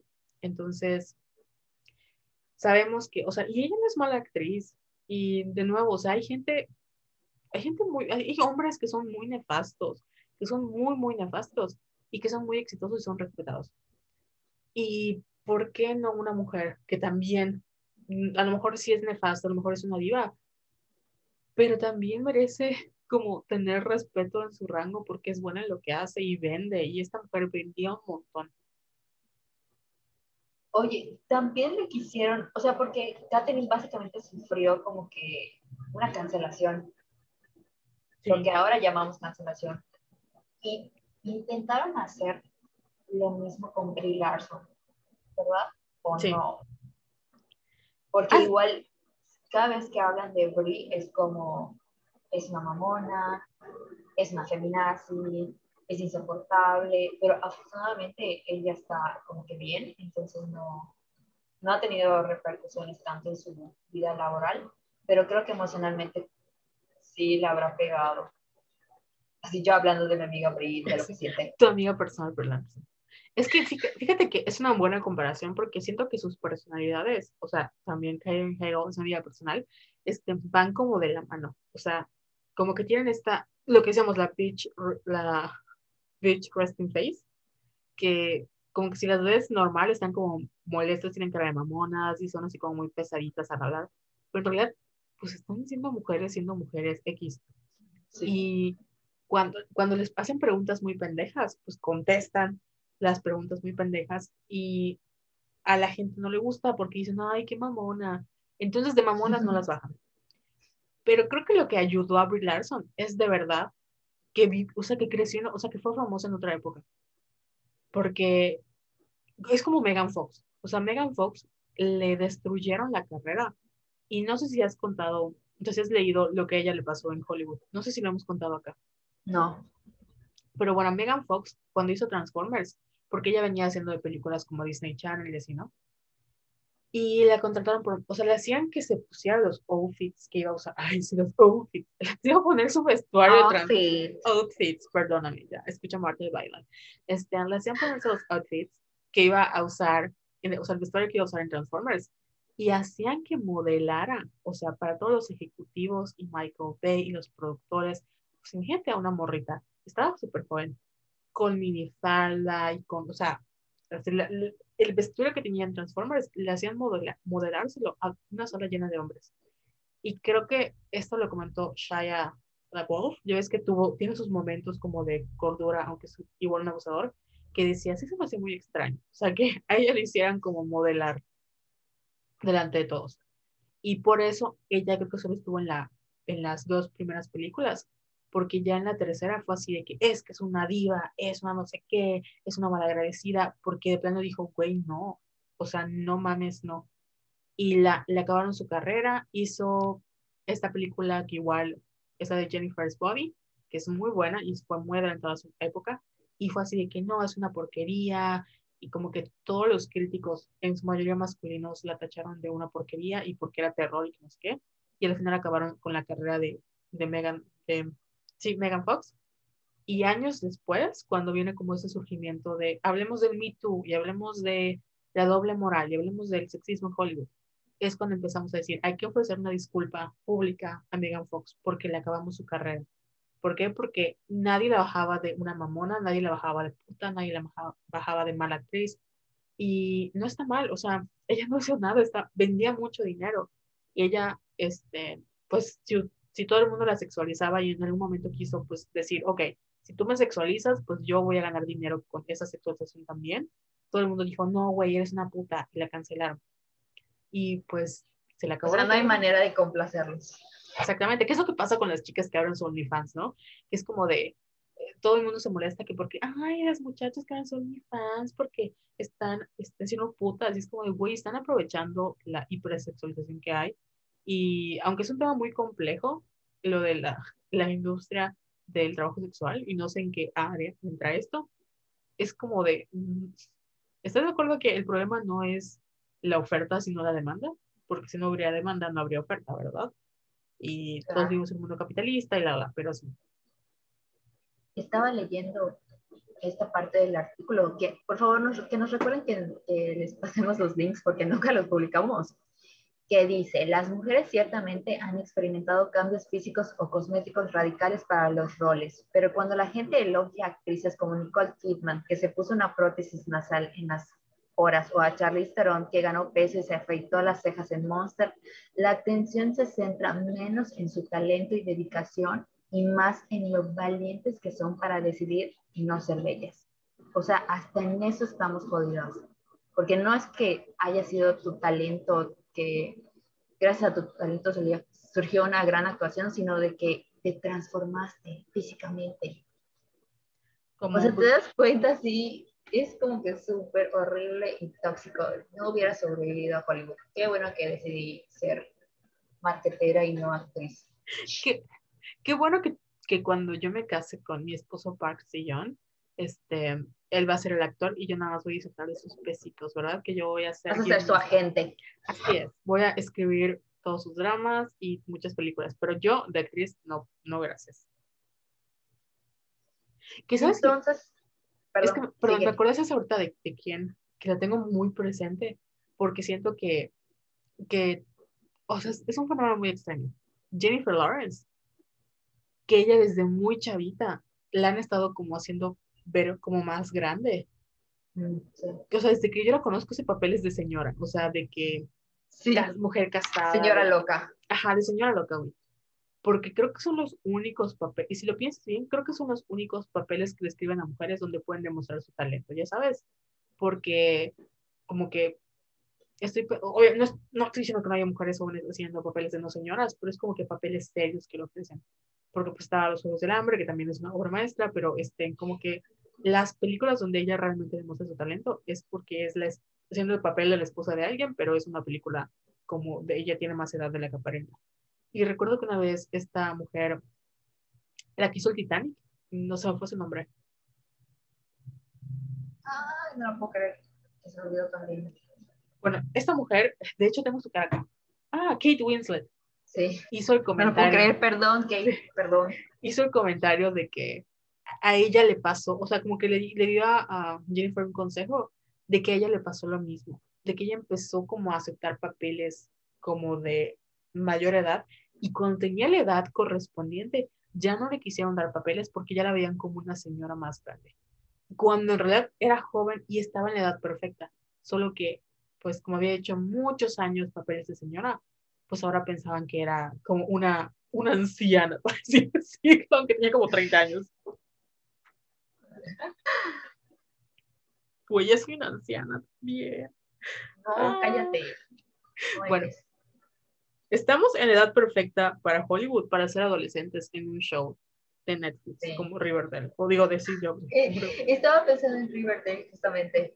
Es chistoso, la dejé de ver, por cierto. Me hacía daño. Porque eso no pasa en la vida real. No pasa. En resumidas cuentas, todo esto ha pasado porque hay una cultura de la permisividad. Debo dejar de escribir palabras que no puedo pronunciar. Y la indulgencia que Hollywood ha fomentado a lo largo de los años. Pero ¿saben qué? Esto se está acabando. ¡Pum! Porque si ya no queremos que gente como Brie Larson sufra, no se lo merecen. Claro, te fuiste. No, es que me quedé pensando, perdón. me quedé así me gosteas. No, allá no de tu parte. Sí, es que mm, este, me levé, levité como diría de Olivia. Oye, hablando de acuario, fue tu cumpleaños. Ay, sí, muchas gracias. Oye, ¿viste que te llegaron mensajes muy bonitos? Yo estaba llorando, sí. Sí, la verdad gracias es que... Gracias a todos los que le escriban a Carol. Yo agradeciendo el nombre de Carol. Sí, gracias a ti por subir la imagen y por hacerme mi felicitación en, en Twitter y en Instagram. Me, me, hizo muy feliz porque, entre paréntesis, o sea, paréntesis de lo que estamos hablando, porque el 28 fue cumpleaños de mi papá, y como saben, mi papá falleció este año, bueno, el 2020, entonces está así como que no, y habían sido tiempos muy, o sea, mis, los años pasados, obviamente era fiesta en mi casa, porque 28 mi papá, 29 mi sobrina, el 30 yo, y como que este año fue así muy, muy triste, porque dije, no, es el primer año sin mi papá, y pensé que me iba a pasar súper mal, Pero fue un año muy bonito, pues, o sea, en pandemia estaba shook, porque aparte de los increíbles mensajitos que me enviaron, me, Lorna me envió un tarot, como ya saben, una Julia me regaló el pase del concierto de Blackpink, mi mamá me hizo, bueno, mi mamá y mi hermana me hicieron un pastel y como que imprimieron fotos de Blackpink y Taylor. Se veía delicioso ese pastel. o sea, todo lo que hace tu mamá está increíble. ya le dije a Gina que les voy a empezar a enviar pasteles, porque hay como tres pasteles en mi casa en estos momentos y yo estoy así al borde de, del colapso por azúcar. Entonces voy a empezar a enviar pasteles a toda medida para que los prueben. Y ah, Irma, igual un saludo a Irma, me regaló un curso de tarot. Y así muchas personas como que me dieron, eh, o sea, me felicitaron, envía como mensaje, o sea, muy bonito, no sé, fue como que sentí muy apapachada. Y dije, ay, qué bonito. Y pues sí, amigos, eh, resulta que cuando eres buena persona y no eres como Armie Hammer, la gente lo nota y te quiere. Entonces, sí, de hecho. Sí, creo que al final, o sea, al final de, para mí fue como la revolución social, revolución social. La revolución solar, mi revolución solar inició muy bien y dije, ay, qué bonito que después de un año tan feo, diga, ok, a largo, o sea, al final, y es un mensaje para todos que están pasando un mal momento. Yo sé que ahorita están como sufriendo y no estoy negando sus experiencias, pero tienen que darle tiempo al tiempo. Y sea lo que estén pasando, va a haber un momento donde ya no les va a doler tanto y van a estar como en un mejor lugar. Esto no quiere decir que no puedan volver a caer, porque pues el duelo o el proceso de sanación no es lineal, es un proceso, hay días buenos, días malos, pero hay días buenos y hay gente a su alrededor que los quiere mucho y tal vez no lo demuestren dándoles cosas, pero sí con palabras, o los piensan, o les dan oraciones, o no sé.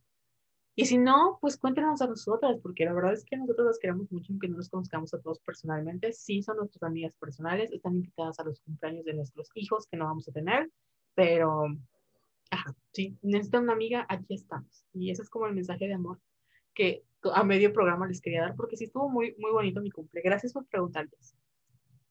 Estoy llorando. Y aquí estamos nosotras para hablar mal de los hombres y burlarnos y ser felices y hacerlas felices. Sí, Además, acuérdense que no hay nada que una amiga no les pueda dar que un hombre les pueda dar. Bueno, sí hay algo, pero honestamente no vale la pena. No. Nos podemos dar a nosotras mismas. Así es. Algún día hablaremos sobre la, la masturbación. Sí. Este programa. Porque encontré un producto que quiero probar y cuando me paguen te voy a enviar uno a ti también. Porque es, y no es el, el Satisfyer. Es otro sí es otro, que me dijeron que está underrated y dije, ok, ok, o sea, estoy shook. Entonces sí, sí es underrated y es este, o sea que es infravalorado y es mejor que el Satisfyer y es una persona que ya probó el Satisfyer, ok, voy a, voy a comprarlo. Rico. Pues muy bien. No sé si quieres agregar algo más. Ah, pues, ¿qué nos falta hablar del método acting? Pues nada, que no sean pendejos, o sea, la neta. Eso es buenísimo, eso sí, el silencio de, pues no sean pendejos, ya. Ya, que le bajen, o sea, neta, ya es 2021, ya no estamos para soportar mamadas, y menos de un hombre, o sea, ni siquiera de Jared Leto, güey, o sea, aparte es muy Me da risa porque a mí me encantaba, nos encantaba Jared Leto, ¿te acuerdas? Sí. Éramos fans y como a partir de Escuadrón Suicida, como que se murió para mí. O sea, dije, eh, no quiero a nadie que envíe ratas muertas a Margot Robbie y a Payola. ¿Y viste que en un culto este güey? ¿Qué? O sea, es que no sé si, bueno, ya ves que él tiene una banda llamada 30 Seconds to Mars. Sí. Bueno, no sé cómo, o sea, no sé en qué momento como surgió o qué le hizo, que como que compró una isla y se o no sé si la compró o, o, o le rentó o algo pasó con una isla o un terreno en algún lugar y empezó a llevarse al fandom, que los fandom, el fandom de, de 30 Seconds to se llama Echelon. No sé si pronuncia así, Echelon o Echelon, pero bueno. Se los llevó, hizo un álbum así como de, así muy espiritual, no, no sé, le tornó la tacha al güey, neta, eso es lo que le pasó. Y se cree Jesús. Entonces empezó a tener como una especie de culto, hace como campamentos Y la verdad suena como sospechoso, porque se lleva así como un montón de gente. No estoy diciendo que tenga un culto, pero como que ese tipo de actividades son muy parecidas que tienen los cultos. Y está cabrón porque es mucha, es gente que tiene un apego emocional a una banda y no mames, o sea, lleve ya, gente que lleve Taylor Swift a un rancho en su casa. O sea, obviamente la vas a idolatrar y vas a estar súper feliz y no vas a, como que si pasa algo malo, no te vas a sentir como que, ay, no mames, sino que es Taylor Swift. O sea, ella nunca me lastimaría. Pues lo mismo con este güey. O sea, es Jared Leto, estoy con gente que lo ama igual que él, compartimos cosas muy vulnerables, tenemos un momento de conexión. Entonces, sí es como suspicious. No me sorprendería que en unos años saliera con Jared Leto, tiene un culto y hay como historias horribles de él porque recordemos que se mete con niñas menores de edad y ajá that's all eso te iba a decir si no me sorprendería que saliera un caso de, de abuso de violencia de su parte qué asco bueno entonces quién lo denunció el uno de los gemelos Supraus sí sí ¿por qué?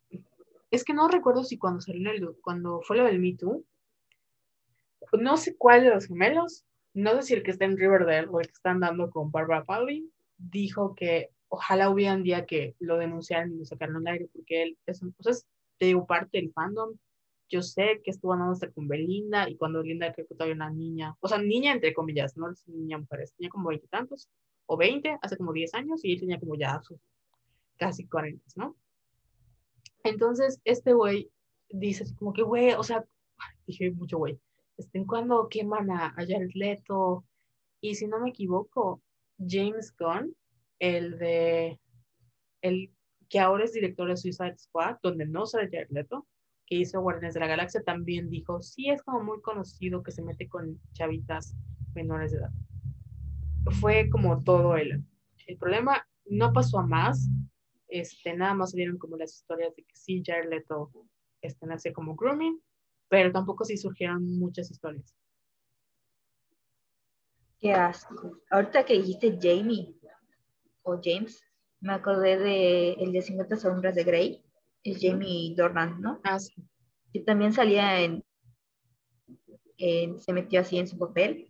No me acuerdo cómo se llama la película, pero básicamente estuvo eh, acosando a mujeres en las noches, así persiguiéndolas para adentrarse así en su personaje. ¿Qué? Sí. Me acuerdo que lo leí en uno de los artículos que, que pegué en el drive de nuestras super investigaciones, Violeta. No me acuerdo de la tendría que googlear, pero, sí, esto, y lo, decí, lo dijo en una entrevista al güey, Así que estuve stalkeando mujeres, o sea, lo estuve persiguiendo y yo, ¿cómo atreves a hacer eso? Claro que todavía no era la época de Me Too y Time's Up, pero sí, sí lo hice. Y es así, y de estos casos podemos hablar de un montón más. Guay, no sabía eso de Jerry. O sea, no me sorprende, pero es como de, güey, no es que fueras como para ganar el Oscar, ¿verdad? O sea, mmm, no es tan fácil. O sea, sabes que ya encontré quién fue. Fue Dylan Suprose, que es el que andaba con, es el creo que anda todavía con Barbara Palvin, y le dijo así como, yo, Jared Leto, ahora que como que slide into the DMs, o sea, como que ahora que te metes en los emails de cada modelo, o sea, female model, como que cada modelo entre 18 y 25, ¿qué dirías que tu... Soy pendeja para hacer esto tu grado de éxito es? Y le contestó James Gunn, empieza a los 18 en el Internet. Es como que todo el mundo en ese entonces, así como, no mames, ¿cuáles son las acusaciones? No pasó a más. Y pues obviamente dijo, bueno, si este, este vato anda con Dylan, con Dylan, anda con Barbara Palvin, es porque algo sabe, y Barbara Palvin es una de las modelos más famosos, más famosas en Instagram, entonces muy probablemente conoce más casos, y, pero como que así se quedó. Y luego a James Gunn le salieron como acusaciones de pedofilia también, que más que pedofilia, o sea, no lo voy a defender porque lo, o sea, hizo como cosas muy cuestionables este güey. Entonces como que todo el mundo, como que todo el mundo, la atención pasó a James Gunn, porque creo que tomó fotos en una fiesta así como de, la temática era como de padres y monjas o algo así. Y todos dijeron, no mames, apoyas la pedofilia, como que pasó eso. La verdad es que no, no sé, no recuerdo qué pasó en esa época, y James Gunn no es santo de mi devoción, así que no lo voy a defender, pero ahí quedó, ¿no? Entonces, pues, no me sorprendería que, al igual que este güey que mencionaste, en algún momento digan, ah, ya Leto es un maldito abusador. Porque ya lo es, un agresor, o sea, le envió condones usados a Margaret Robbie. Ya, ya, Margot Robbie, ya, Viola Davis. Yo siento que si de verdad les importara su actuación, o sea, no harían esas cosas, sí. O sea, se enfocarían más en la calidad de la actuación que en estar haciendo bromas tontas. Le quito su Oscar. Sí, por favor. ¿Sabes quién se nos olvidó hablar? De Jet Ledger, que, o sea, él sí hizo como método.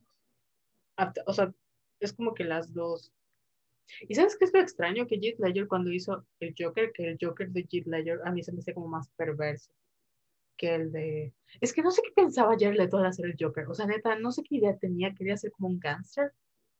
Y el como que Joker de, de Heath Ledger era como de... O sea, el caos, ya sabes. De que le gustaba el literalmente le gusta ver el mundo arder. Pero como que el caos, como que más que lastimar a personas, le gustaba como que el juego mental, aunque lastimaba a personas. Este, y pues este güey se metió tanto en su papel que te digo que hacía un diario que dicen que eso es lo que lo llevó al suicidio. No me sorprendía tampoco. Pero es como el... Espero que Jet Ledger no hayas... O sea, es como igual el tipo de persona que eres, ¿no? Que yo, yo, yo, lo quiero mucho, mucho, mucho. Y no, creo que fue la primera muerte en Hollywood que me hizo entender que la vida no es finita. O sea, que la vida es, sí, finita y que tiene un tiempo y un fin y que una tragedia puede pasar en cualquier momento, porque recuerdo que estaba en la secundaria cuando me enteré que Heath Ledger murió, estaba en clases y fue muy difícil para mí, porque la amaba. Y recuerdo que, o sea, salieron como los diarios y que le dieron el, el Oscar póstumo porque pues fue obviamente una gran actuación, pero es como de, no necesariamente tienes que, para hacer método, agredir a personas o agredir a mujeres o ser un nefasto. O sea, te puedes meter mucho en el papel, como este güey, eh, Daniel Day Lewis, y no he escuchado menos nada malo de él, al, menos que yo sepa. Este, ahí creo que igual Meryl Streep ha sido considerada actriz de método y tampoco he escuchado nada malo de ella. Entonces, güey. Como dice Robert Pattinson, eso solo lo hacen las personas inseguras.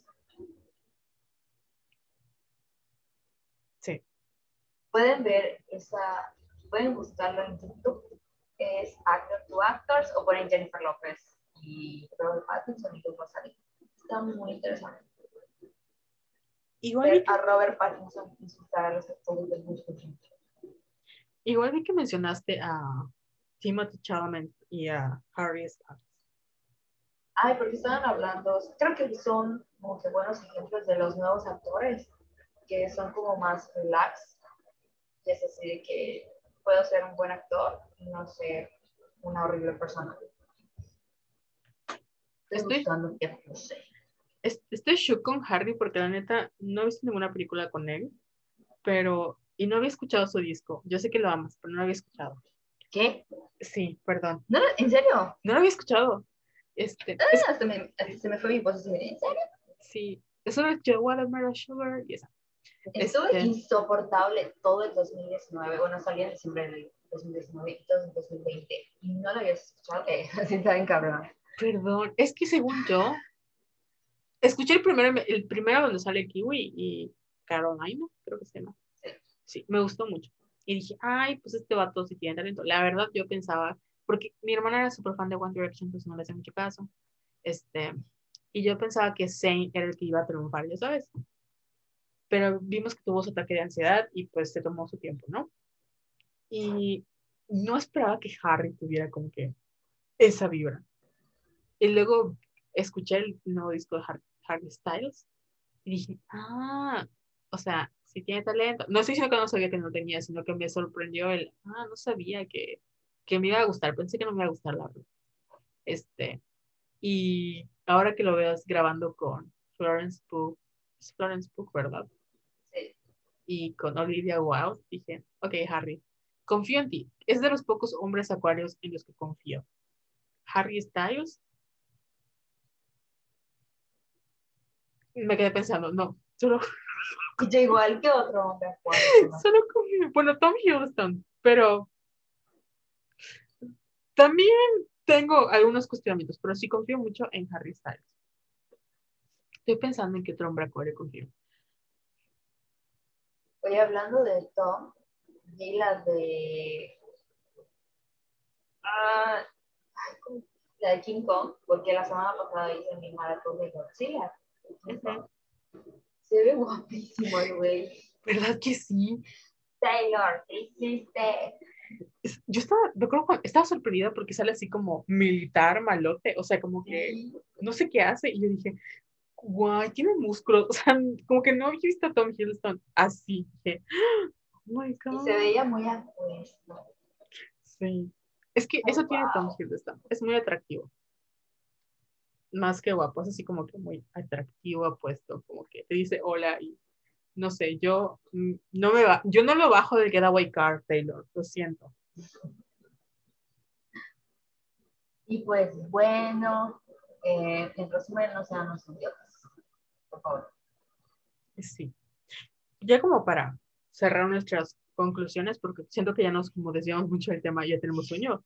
Este, como para concluir la cosa de este episodio, queríamos resaltar los argumentos doble morales y machistas que hay en Hollywood y cómo se nos exige a los creativos que demos todo por nuestro arte y obviamente eso igual está sujeto a dobles estándares, tanto para las mujeres que son quieren quedarlo el todo y que somos cuestionadas eh, de una mayor medida. Y los hombres que, como son genios, pues nos hacemos de la vista gorda porque son genios, ¿no? Nos cuesta mucho trabajo entender que ser un genio no es sinónimo de ser pendejo y que tú puedes ser un excelente artista sin ser un hijo de la chingada. Jessica. Jessica. Sí, sí, ahora te escucho. Yo te escucho. Te oigo y te siento. Buen resumen. No se sienten culpables si en algún punto fueron fans de algún monstruo como Woody Allen. Bueno, yo era así súper fan de Woody Allen y como de las quemaré. Y estaba como que muy traumada con Woody, cuento de hombre asqueroso que es, pues ya, debería admirar, como mencioné hace rato, o sea, no me interesa el arte de un hombre que ha maltratado, a mujeres. Sí. Y sabes, déjame mencionar algo ahorita. Se me fue en el avión. Algo que tenía que ver con. Ah, es que antes de que abriéramos el podcast estaba reflexionando sobre igual como yo, porque empecé a ver el documental, ya como empezar a hablar de lo que vimos en la semana, empecé a ver el documental de Framing Britney Spears, que está en YouTube, en, el, en la página del canal de Britney. Es un documental que hizo The New York Times junto con Hulu, pero creo que no tiene subtítulos en español. Me imagino que se lo van a poner a lo largo de la semana.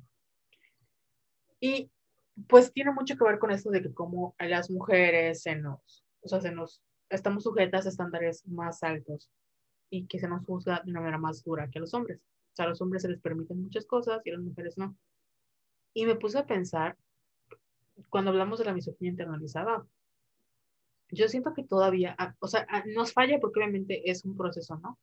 Pero me ha tocado ver que hay momentos cuando critico a una mujer, sí es como de, a ver, le estoy criticando porque es una, o sea, porque lo que hizo es cuestionable, o porque es mi propia misoginia internalizada que no soporta o que me causa ruido ver una mujer fallando, ¿ya sabes? Sí. Porque lo veo en el caso, por ejemplo, de cuando tienes un crush actoral, un, crush, si cuando tienes un crush, un crush actoral con un vato, por ejemplo, lo que decimos de Harry o de Timothy de que ahí se pintaron las uñas, de que rompieron las normas de género y todo el mundo como que se vuelve locas. Y sí, porque los estándares para los hombres están tan bajos para nosotras Y cuando un hombre hace algo lo más mínimo posible, es como de, güey, o sea, a pesar de que eres un hombre, a pesar de que eres una basura, a pesar de que puede ser lo peor, elegiste no serlo. Entonces, requiere mucho esfuerzo y mucho mérito el que tú no seas una basura. Y por eso te amo, ¿ya sabes?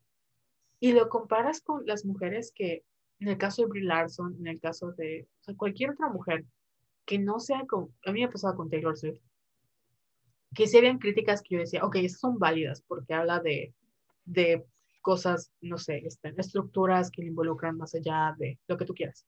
Pero había otras que yo decía, güey, ¿por qué, ¿por qué me molesta tanto ver a una mujer poderosa triunfar? O sea, ¿por qué me molesta tanto esta figura? Es porque de verdad me, a lo mejor me cae mal, es porque hay, o sea, sí es una nefasta y es una white sican, o porque tengo mi soquilla internalizada y me molesta de verdad ver que una mujer sea sujeta, o sea, que, que la critico con estándares mucho más altos.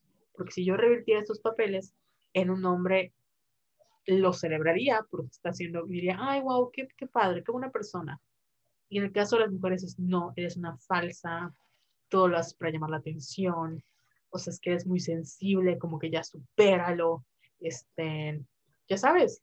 Entonces, si quieren llevarse como algo de reflexión de este programa, aparte del chisme, es que cuando vayan, o sea, no, no, no está mal juzgar, o sea, juzgar en el sentido de que todos tenemos derecho a ser criticados y a ser cuestionados por nuestras acciones, pero antes de criticar, yo siempre les doy un paso como a las mujeres, como que trato de ser más, reflexionar esto. La estoy criticando porque tengo ese filtro de que es mujer y siento que ella debería ser mejor persona que todos porque es mujer, o nada más, este, de verdad lo que hizo se merece ser criticado, que es lo que nos pasa con las influencers, ¿no? Creo que cuando pasó lo de la Mars también lo platicamos, al final de cuentas es una niña de prepa o era una chavita, o sea, también todos hemos tenido esa edad problemática. Lo que dijo sí es cierto, es horrible, está mal, pero también no la voy a estar hostigando porque voy a acabar haciendo lo que siempre hacemos, que es irnos en contra de las mujeres, darles más hate. Con el caso de un hombre, pues pasa una semana y ya pasó el tema y nadie le dice nada y sigue con su vida. En cambio, una mujer, pues no, se le acaba la carrera, se le acaba la vida, tiene repercusiones más altas y como que esa, esa, esa etiqueta no se nos, se nos quita. Entonces, ese es como mi comentario de conclusión. Tú, Jessica, no sé si quieres agregar nada, algo más a esta bella reflexión. Eh, pensar mal, pero hay alguien que de verdad no soporto, que es Mariana Rodríguez. No ah, puedo, no puedo. O sea, es de esas personas que no me gustan la manera en la que piensan, que se expresan, cómo tratan a otras personas, los escándalos en nuestra envuelta. Tampoco la voy a crucificar y le voy a estar escribiendo, te odio, eres una maldita, porque no, no, yo no soy así. Yo simplemente la dejé de seguir y pero sí hay algunos casos de influencers que, que dices, ten más cuidado con lo que dices, porque tienen como que mucha audiencia y creo que no se dan cuenta del poder de, de su narrativa y de todo lo que sale de su boquita, pero es otro tema. Sí, por ejemplo, en ese caso de Mariana Rodríguez, o sea, sí hay que criticarle el que ella, y no sé si lo sepas, cometió un fraude con lo de las mascarillas, o sea, es, es como Melania Trump, ya sabes, ¿te casaste con quién, güey? O sea, Melania Trump se casó con Donald Trump. Sabía quién era. Sabía quién era. Y Mariana Rodríguez así se ha como beneficiado de su matrimonio con Samuel García y han hecho cosas muy cuestionables y criticables. Pero, por ejemplo, otra youtuber, Yuya. Güey, hay un tiempo en el que todo el mundo odiaba a Yuya y es de, ¿por qué odias a Yuya? Si es una niña que en ese entonces era una niña. Le gustaba hacer, o sea, le gustaba maquillarse, luego se convirtió en una adulta joven que pues tenía, o sea, todo el mundo lo odiaba porque hablaba así, o sea, como que, hola, no sé cómo habla Yuya, pero con su vocecita y todo, como que, niña, Yuya, niña, como que, como que todo el mundo la odiaba y es de, güey, ¿por qué odias a las mujeres? O sea, di que odias a las mujeres porque... Y hay gente que la sigue odiando a él porque es súper exitoso. Sí, y todo es que yo no sé cómo la gente consume puras porquerías como Yuya y es de, güey, Yuya es millonaria porque supo manejar su dinero y no haces, o sea, no la sometes al mismo escrutinio público al que sometes a otros youtubers. Es verdad, y no me lo van a negar. O sea, y Yuya no se mete en problemas con nadie, Yuya viviendo su mejor vida, este, de las, o sea, creo que lo más problemático que puedes decir de ella es que como que sus escándalos son sus relaciones románticas y aún así ella nunca ha hablado mal de nadie, nunca ha dicho nada malo de nadie y todo el mundo la odia porque es una mujer que habla de maquillaje y tiene un tono de voz muy particular. Y ya. Pero aquí queremos mucha Yuya, por favor, Yuya, sea nuestra invitada. Sí, por favor, sea nuestra amiga personal. Queremos ir a los cumpleaños de tus hijos. Sí, les haremos, Jessica les hará roles y yo te haré un pastel. Y bueno, ya como para cerrar esta parte, ahora sí pasemos a todo lo que viste. Bueno, termino de ver Hunters, que está muy buena, está cortita. Eh, si les gusta todo lo de, da porque no sé qué tierra fue la de más. Perdón, estudié literatura, no historia, aunque sea de cultura general. Eh, terminé esa, me dio risa porque mucho en elegir cuál iba a ser mi siguiente serie. Y estaba entre Transparent, This Is Us, volver a ver Dexter y Monk, y me elegí por Monk está deliciosa. Sale este Tony Charlotte, no puedo pronunciar su nombre, que de hecho lo debes ubicar porque hace el papá de Mitch en The Marvelous Mrs. Mason. Entonces es un adorado, o sea, es comedia. Me da risa porque paso de así, estoy riendo y en la siguiente escena estoy llorando porque trata de un detective que perdió a su esposo. Y a partir de eso le dio como que un, se quedó católico por muchos años y tiene muchas fobias. Y además tiene como que TOC y, o sea, tiene varios trastornos, ¿no? Pero es muy sensible porque todavía no supera como que la pérdida de su esposa y muestra como que el proceso de su duelo. Y está muy divertida, está así, puedo ver, o sea, es maratoneable completamente y amo al actor principal. También vi El Destripador de Yorkshire, te iba a decir que la veas, pero estaba muy fuerte, porque obviamente se trata sobre feminicidios. Y lo interesante es cómo a partir de los, de los prejuicios que los policías de Yorkshire tenían sobre las víctimas, crearon un perfil del asesino que no tenía nada que ver. Te voy a poner un ejemplo. Esta mujer fue asesinada, tenía 30 años, madre soltera, eh, salía eh, en las noches, le gustaba la fiesta, es una prostituta. Y así empezaron a crear el perfil de este eh, asesino que solo atacaba a prostitutas.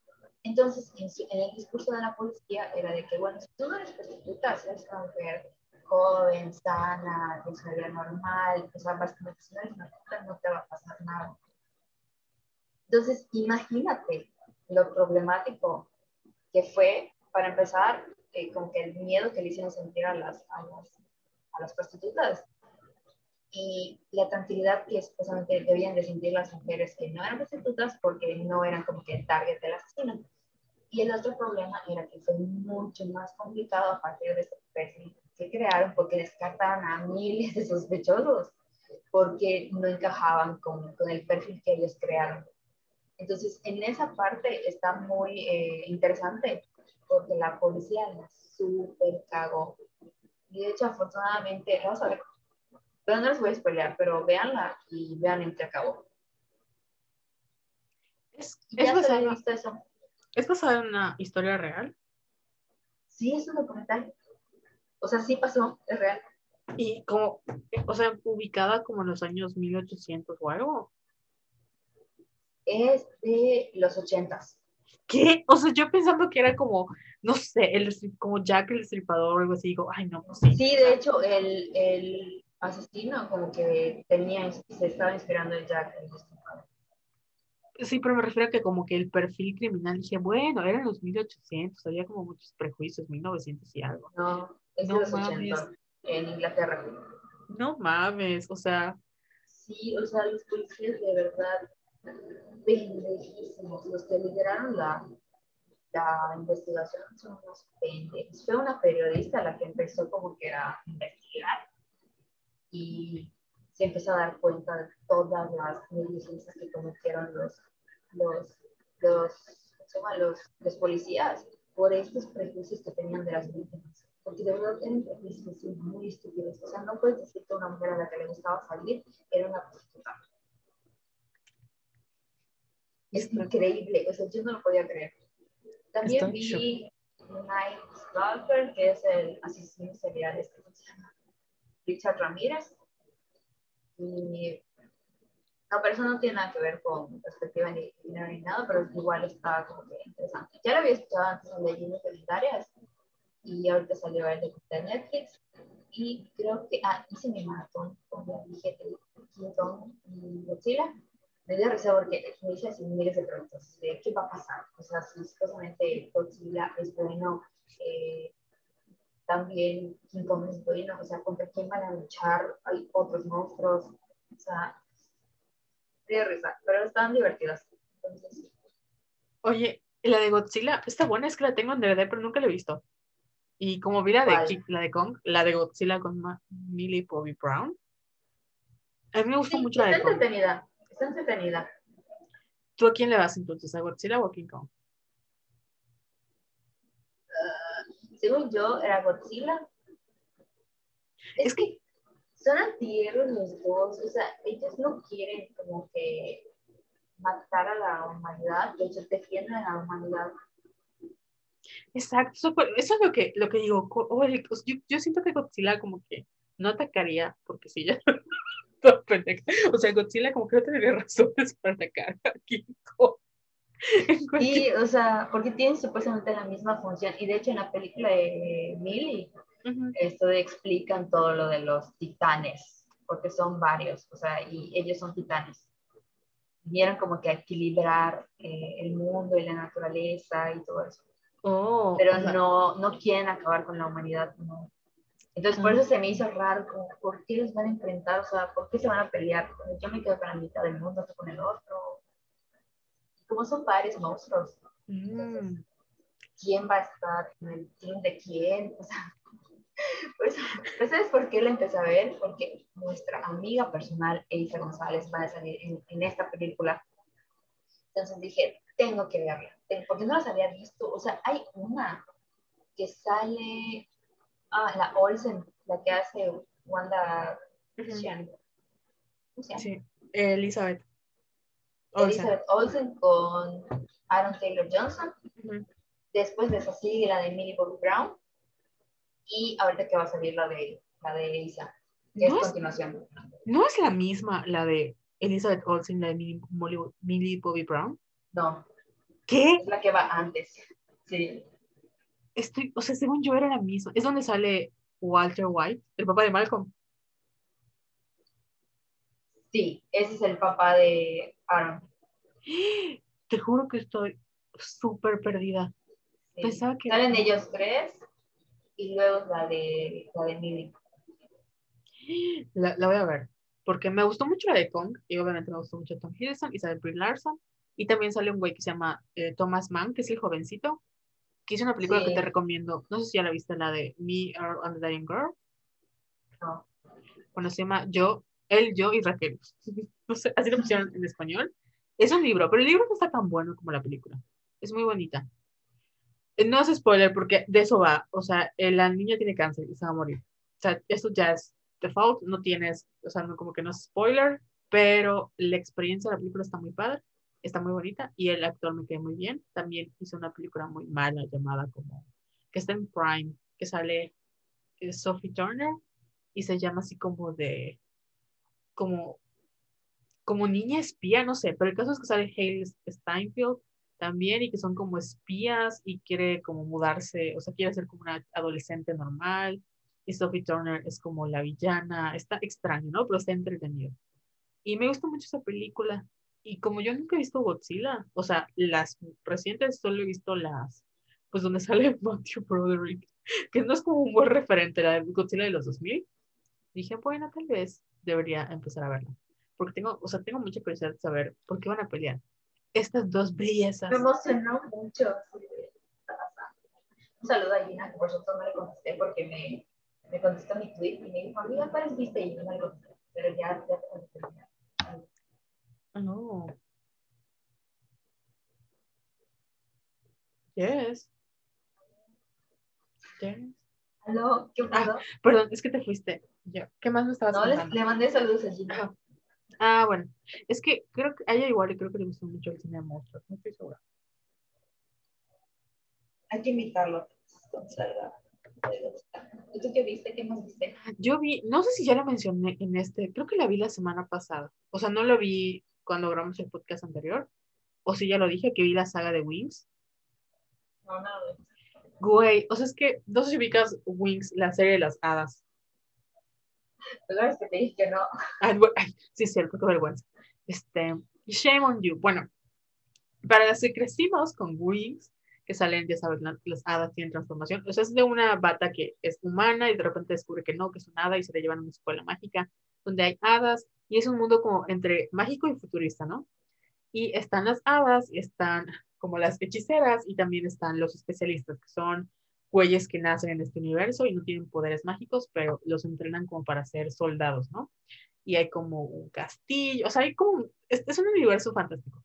El caso es que hicieron, yo no sabía que hicieron como una, un live action y lo intentaron adaptar. La verdad es que igual a la serie no es, o sea, no tienen, son como dos cosas completamente diferentes, más que es como una reinterpretación y tomaron los nombres de los personajes principales sacaron algunas hadas que eran súper para mí, o sea, sacaron a mi hada favorita que es Flora, pero bueno. Sacaron también a mi hada favorita que es Tecna. Y entonces al final es una serie sobre una chica que se llama Bloom, que viene a esta escuela, a esta como universidad slash prepa mágica y ella no tiene idea de cómo es una hada, ¿no? Y empieza, o sea, está como que es como un internado y conoce a sus compañeras y tiene que descubrir quién es, o sea, quién es ella, qué es ahí, cómo llegó. Y pues hay un misterio porque hay unos como seres que cazan personas y, y hay como una guerra secreta y están los especialistas. La verdad está muy entretenida. No es como la serie, pero hace el paro y yo estaba así, la, la acabé en un día porque son creo que son seis episodios y me llamó mucho la atención porque yo esperaba lo peor y dije, ah, no, sí está interesante. Y pues lo padre es decir, ay, mira, está fulanito, ay, mira, está sotanito, y no sé. Entonces sí está como entretenida. Creo que es un, va a llenar como ese vacío que para muchos fans como de la fantasía o jóvenes que les gusta esa parte. Y aparte es como, como que esta era de empezar a hacer reinterpretaciones de libros y de sagas y de etcétera con las que crecimos. Y pues yo la vi y dije, bueno, ok, me gusta este universo, necesito Harry Potter ahí. Entonces me gustó mucho. Y se los recomiendo mucho, de verdad me gustó. Tiene problemas así como que el guion está, o sea, no es perfecto, pero es muy entretenido. Y a mí me gustó mucho y vale la pena como para apagar tu cerebro. Se me hizo muy cute. Y luego de eso que vi, ah, subieron en Netflix una película que me encanta, que se llama, por cierto, el 3 de marzo quitan orgullo y prejuicio. O sea, aprovecha. Chinga, no lo he visto. Jessica, nunca has visto orgullo y prejuicio, ¿verdad? Güey, ¿sabes qué? Mira. Bueno, es, es- lo mismo, o sea, yo no había escuchado a Harry Styles, te, te perdono. Este, No, pero orgullo y prejuicio es más grave. O sea, soy literata, debería ver. ya sé, pero no te voy a decir nada, no, no voy a afectar esta amistad. No, no es cierto, la verdad es que, o sea, no creo que, no, no sé si quieras leer el libro, que es larguito, obviamente son cosas diferentes, pero bueno, el 3 de marzo la quitan, entonces aproveche el tiempo. Y creo que también está en Prime. Pero lo que iba con esto es que vi, subieron una película que se llama El amor tiene dos caras, en español, en inglés es The Mirror Has Two Faces, y sale Barbara Streisand y Jeff Bryce, si no me equivoco. Es una película como muy finales de los 80, principios de los, noven- de los 90. La dirige Barbara Streisand, ella la escribe. Es problemática en el sentido de que para el 2021 es como de, güey, no mames, o sea, Barbara Streisand jamás sería fea. porque es de una maestra de literatura que es Barbara Streisand, que es como, te la venden como que es súper fea y no atractiva, y está este maestro de matemáticas que es Jeff Price, y está buscando como, como tiene problemas con el sexo, no sé por qué, y como que él quiere casarse, quiere una esposa. Entonces pone un anuncio en el, en el periódico y como que trata de que la persona con la que se case no se le haga atractiva, ¿no? Y elige a Barbara Streisand y ella está feliz porque dice, ay, me eligió. Entonces como que problemática en ese sentido, pero es como una pequeña dosis de misoginia que a veces se disfruta. Yo sé que estoy diciendo, yo sé que estoy diciendo, estoy consciente. Cancelada. Lo siento, pero me refiero a que es como esas películas que quieres ver que dices, güey, no mames, o sea, esto no me pasaría en la vida real, pero disfruto verla de lejitos. Por eso les digo que es problemática y es una pequeña dosis. Y entiendan que es un producto de su época, pero pues la hizo Barbara Streisand y tiene momentos muy icónicos. A mí me encantó. La, tiene como un speech muy poderoso sobre el amor. Y sí, es muy Venus en Pisces, por eso, por eso la menciono. Perdóname por ser esa persona. Ya la puse en mi lista. Pero sí, eso, es lo único relevante que he visto. Entonces, creo que ha sido todo por hoy. Oye, nada más, ya para despedirnos, eh, quiero volver a agradecerles a los patrocinadores de nuestro concurso. Vayan a concursar, Violeta de Mérida está ahí en nuestra página de Facebook. Es Kiwa, deliciosos cupcakes, glitter nails, calidad y estilo, y tónico fotografía. Vayan a darle like a sus páginas y a checar su trabajo. Empresas 100% locales. Sí, que cocinan muy rico y hacen cosas muy bonitas. Sí. O sea, todo es como, como, tienen mucha calidad. Ahí sí. No porque las estamos recomendando y nos estén patrocinando. Claro que. Chicos, tus redes sociales son arroba Venus en Pisces, o sea, Venus in Pisces en Twitter e Instagram. ¿Y tus redes sociales, Jess? arroba Y bueno, esto ha sido todo por hoy. Gracias por estar con nosotros. Jess, te veo eventualmente la próxima, dentro de dos semanas. Sí, cuídense mucho. Adiós. Bye. Ay, se me fue mi mouse. Ya me voy, voy a hacer Sí, voy a cerrar esto entonces. Okay.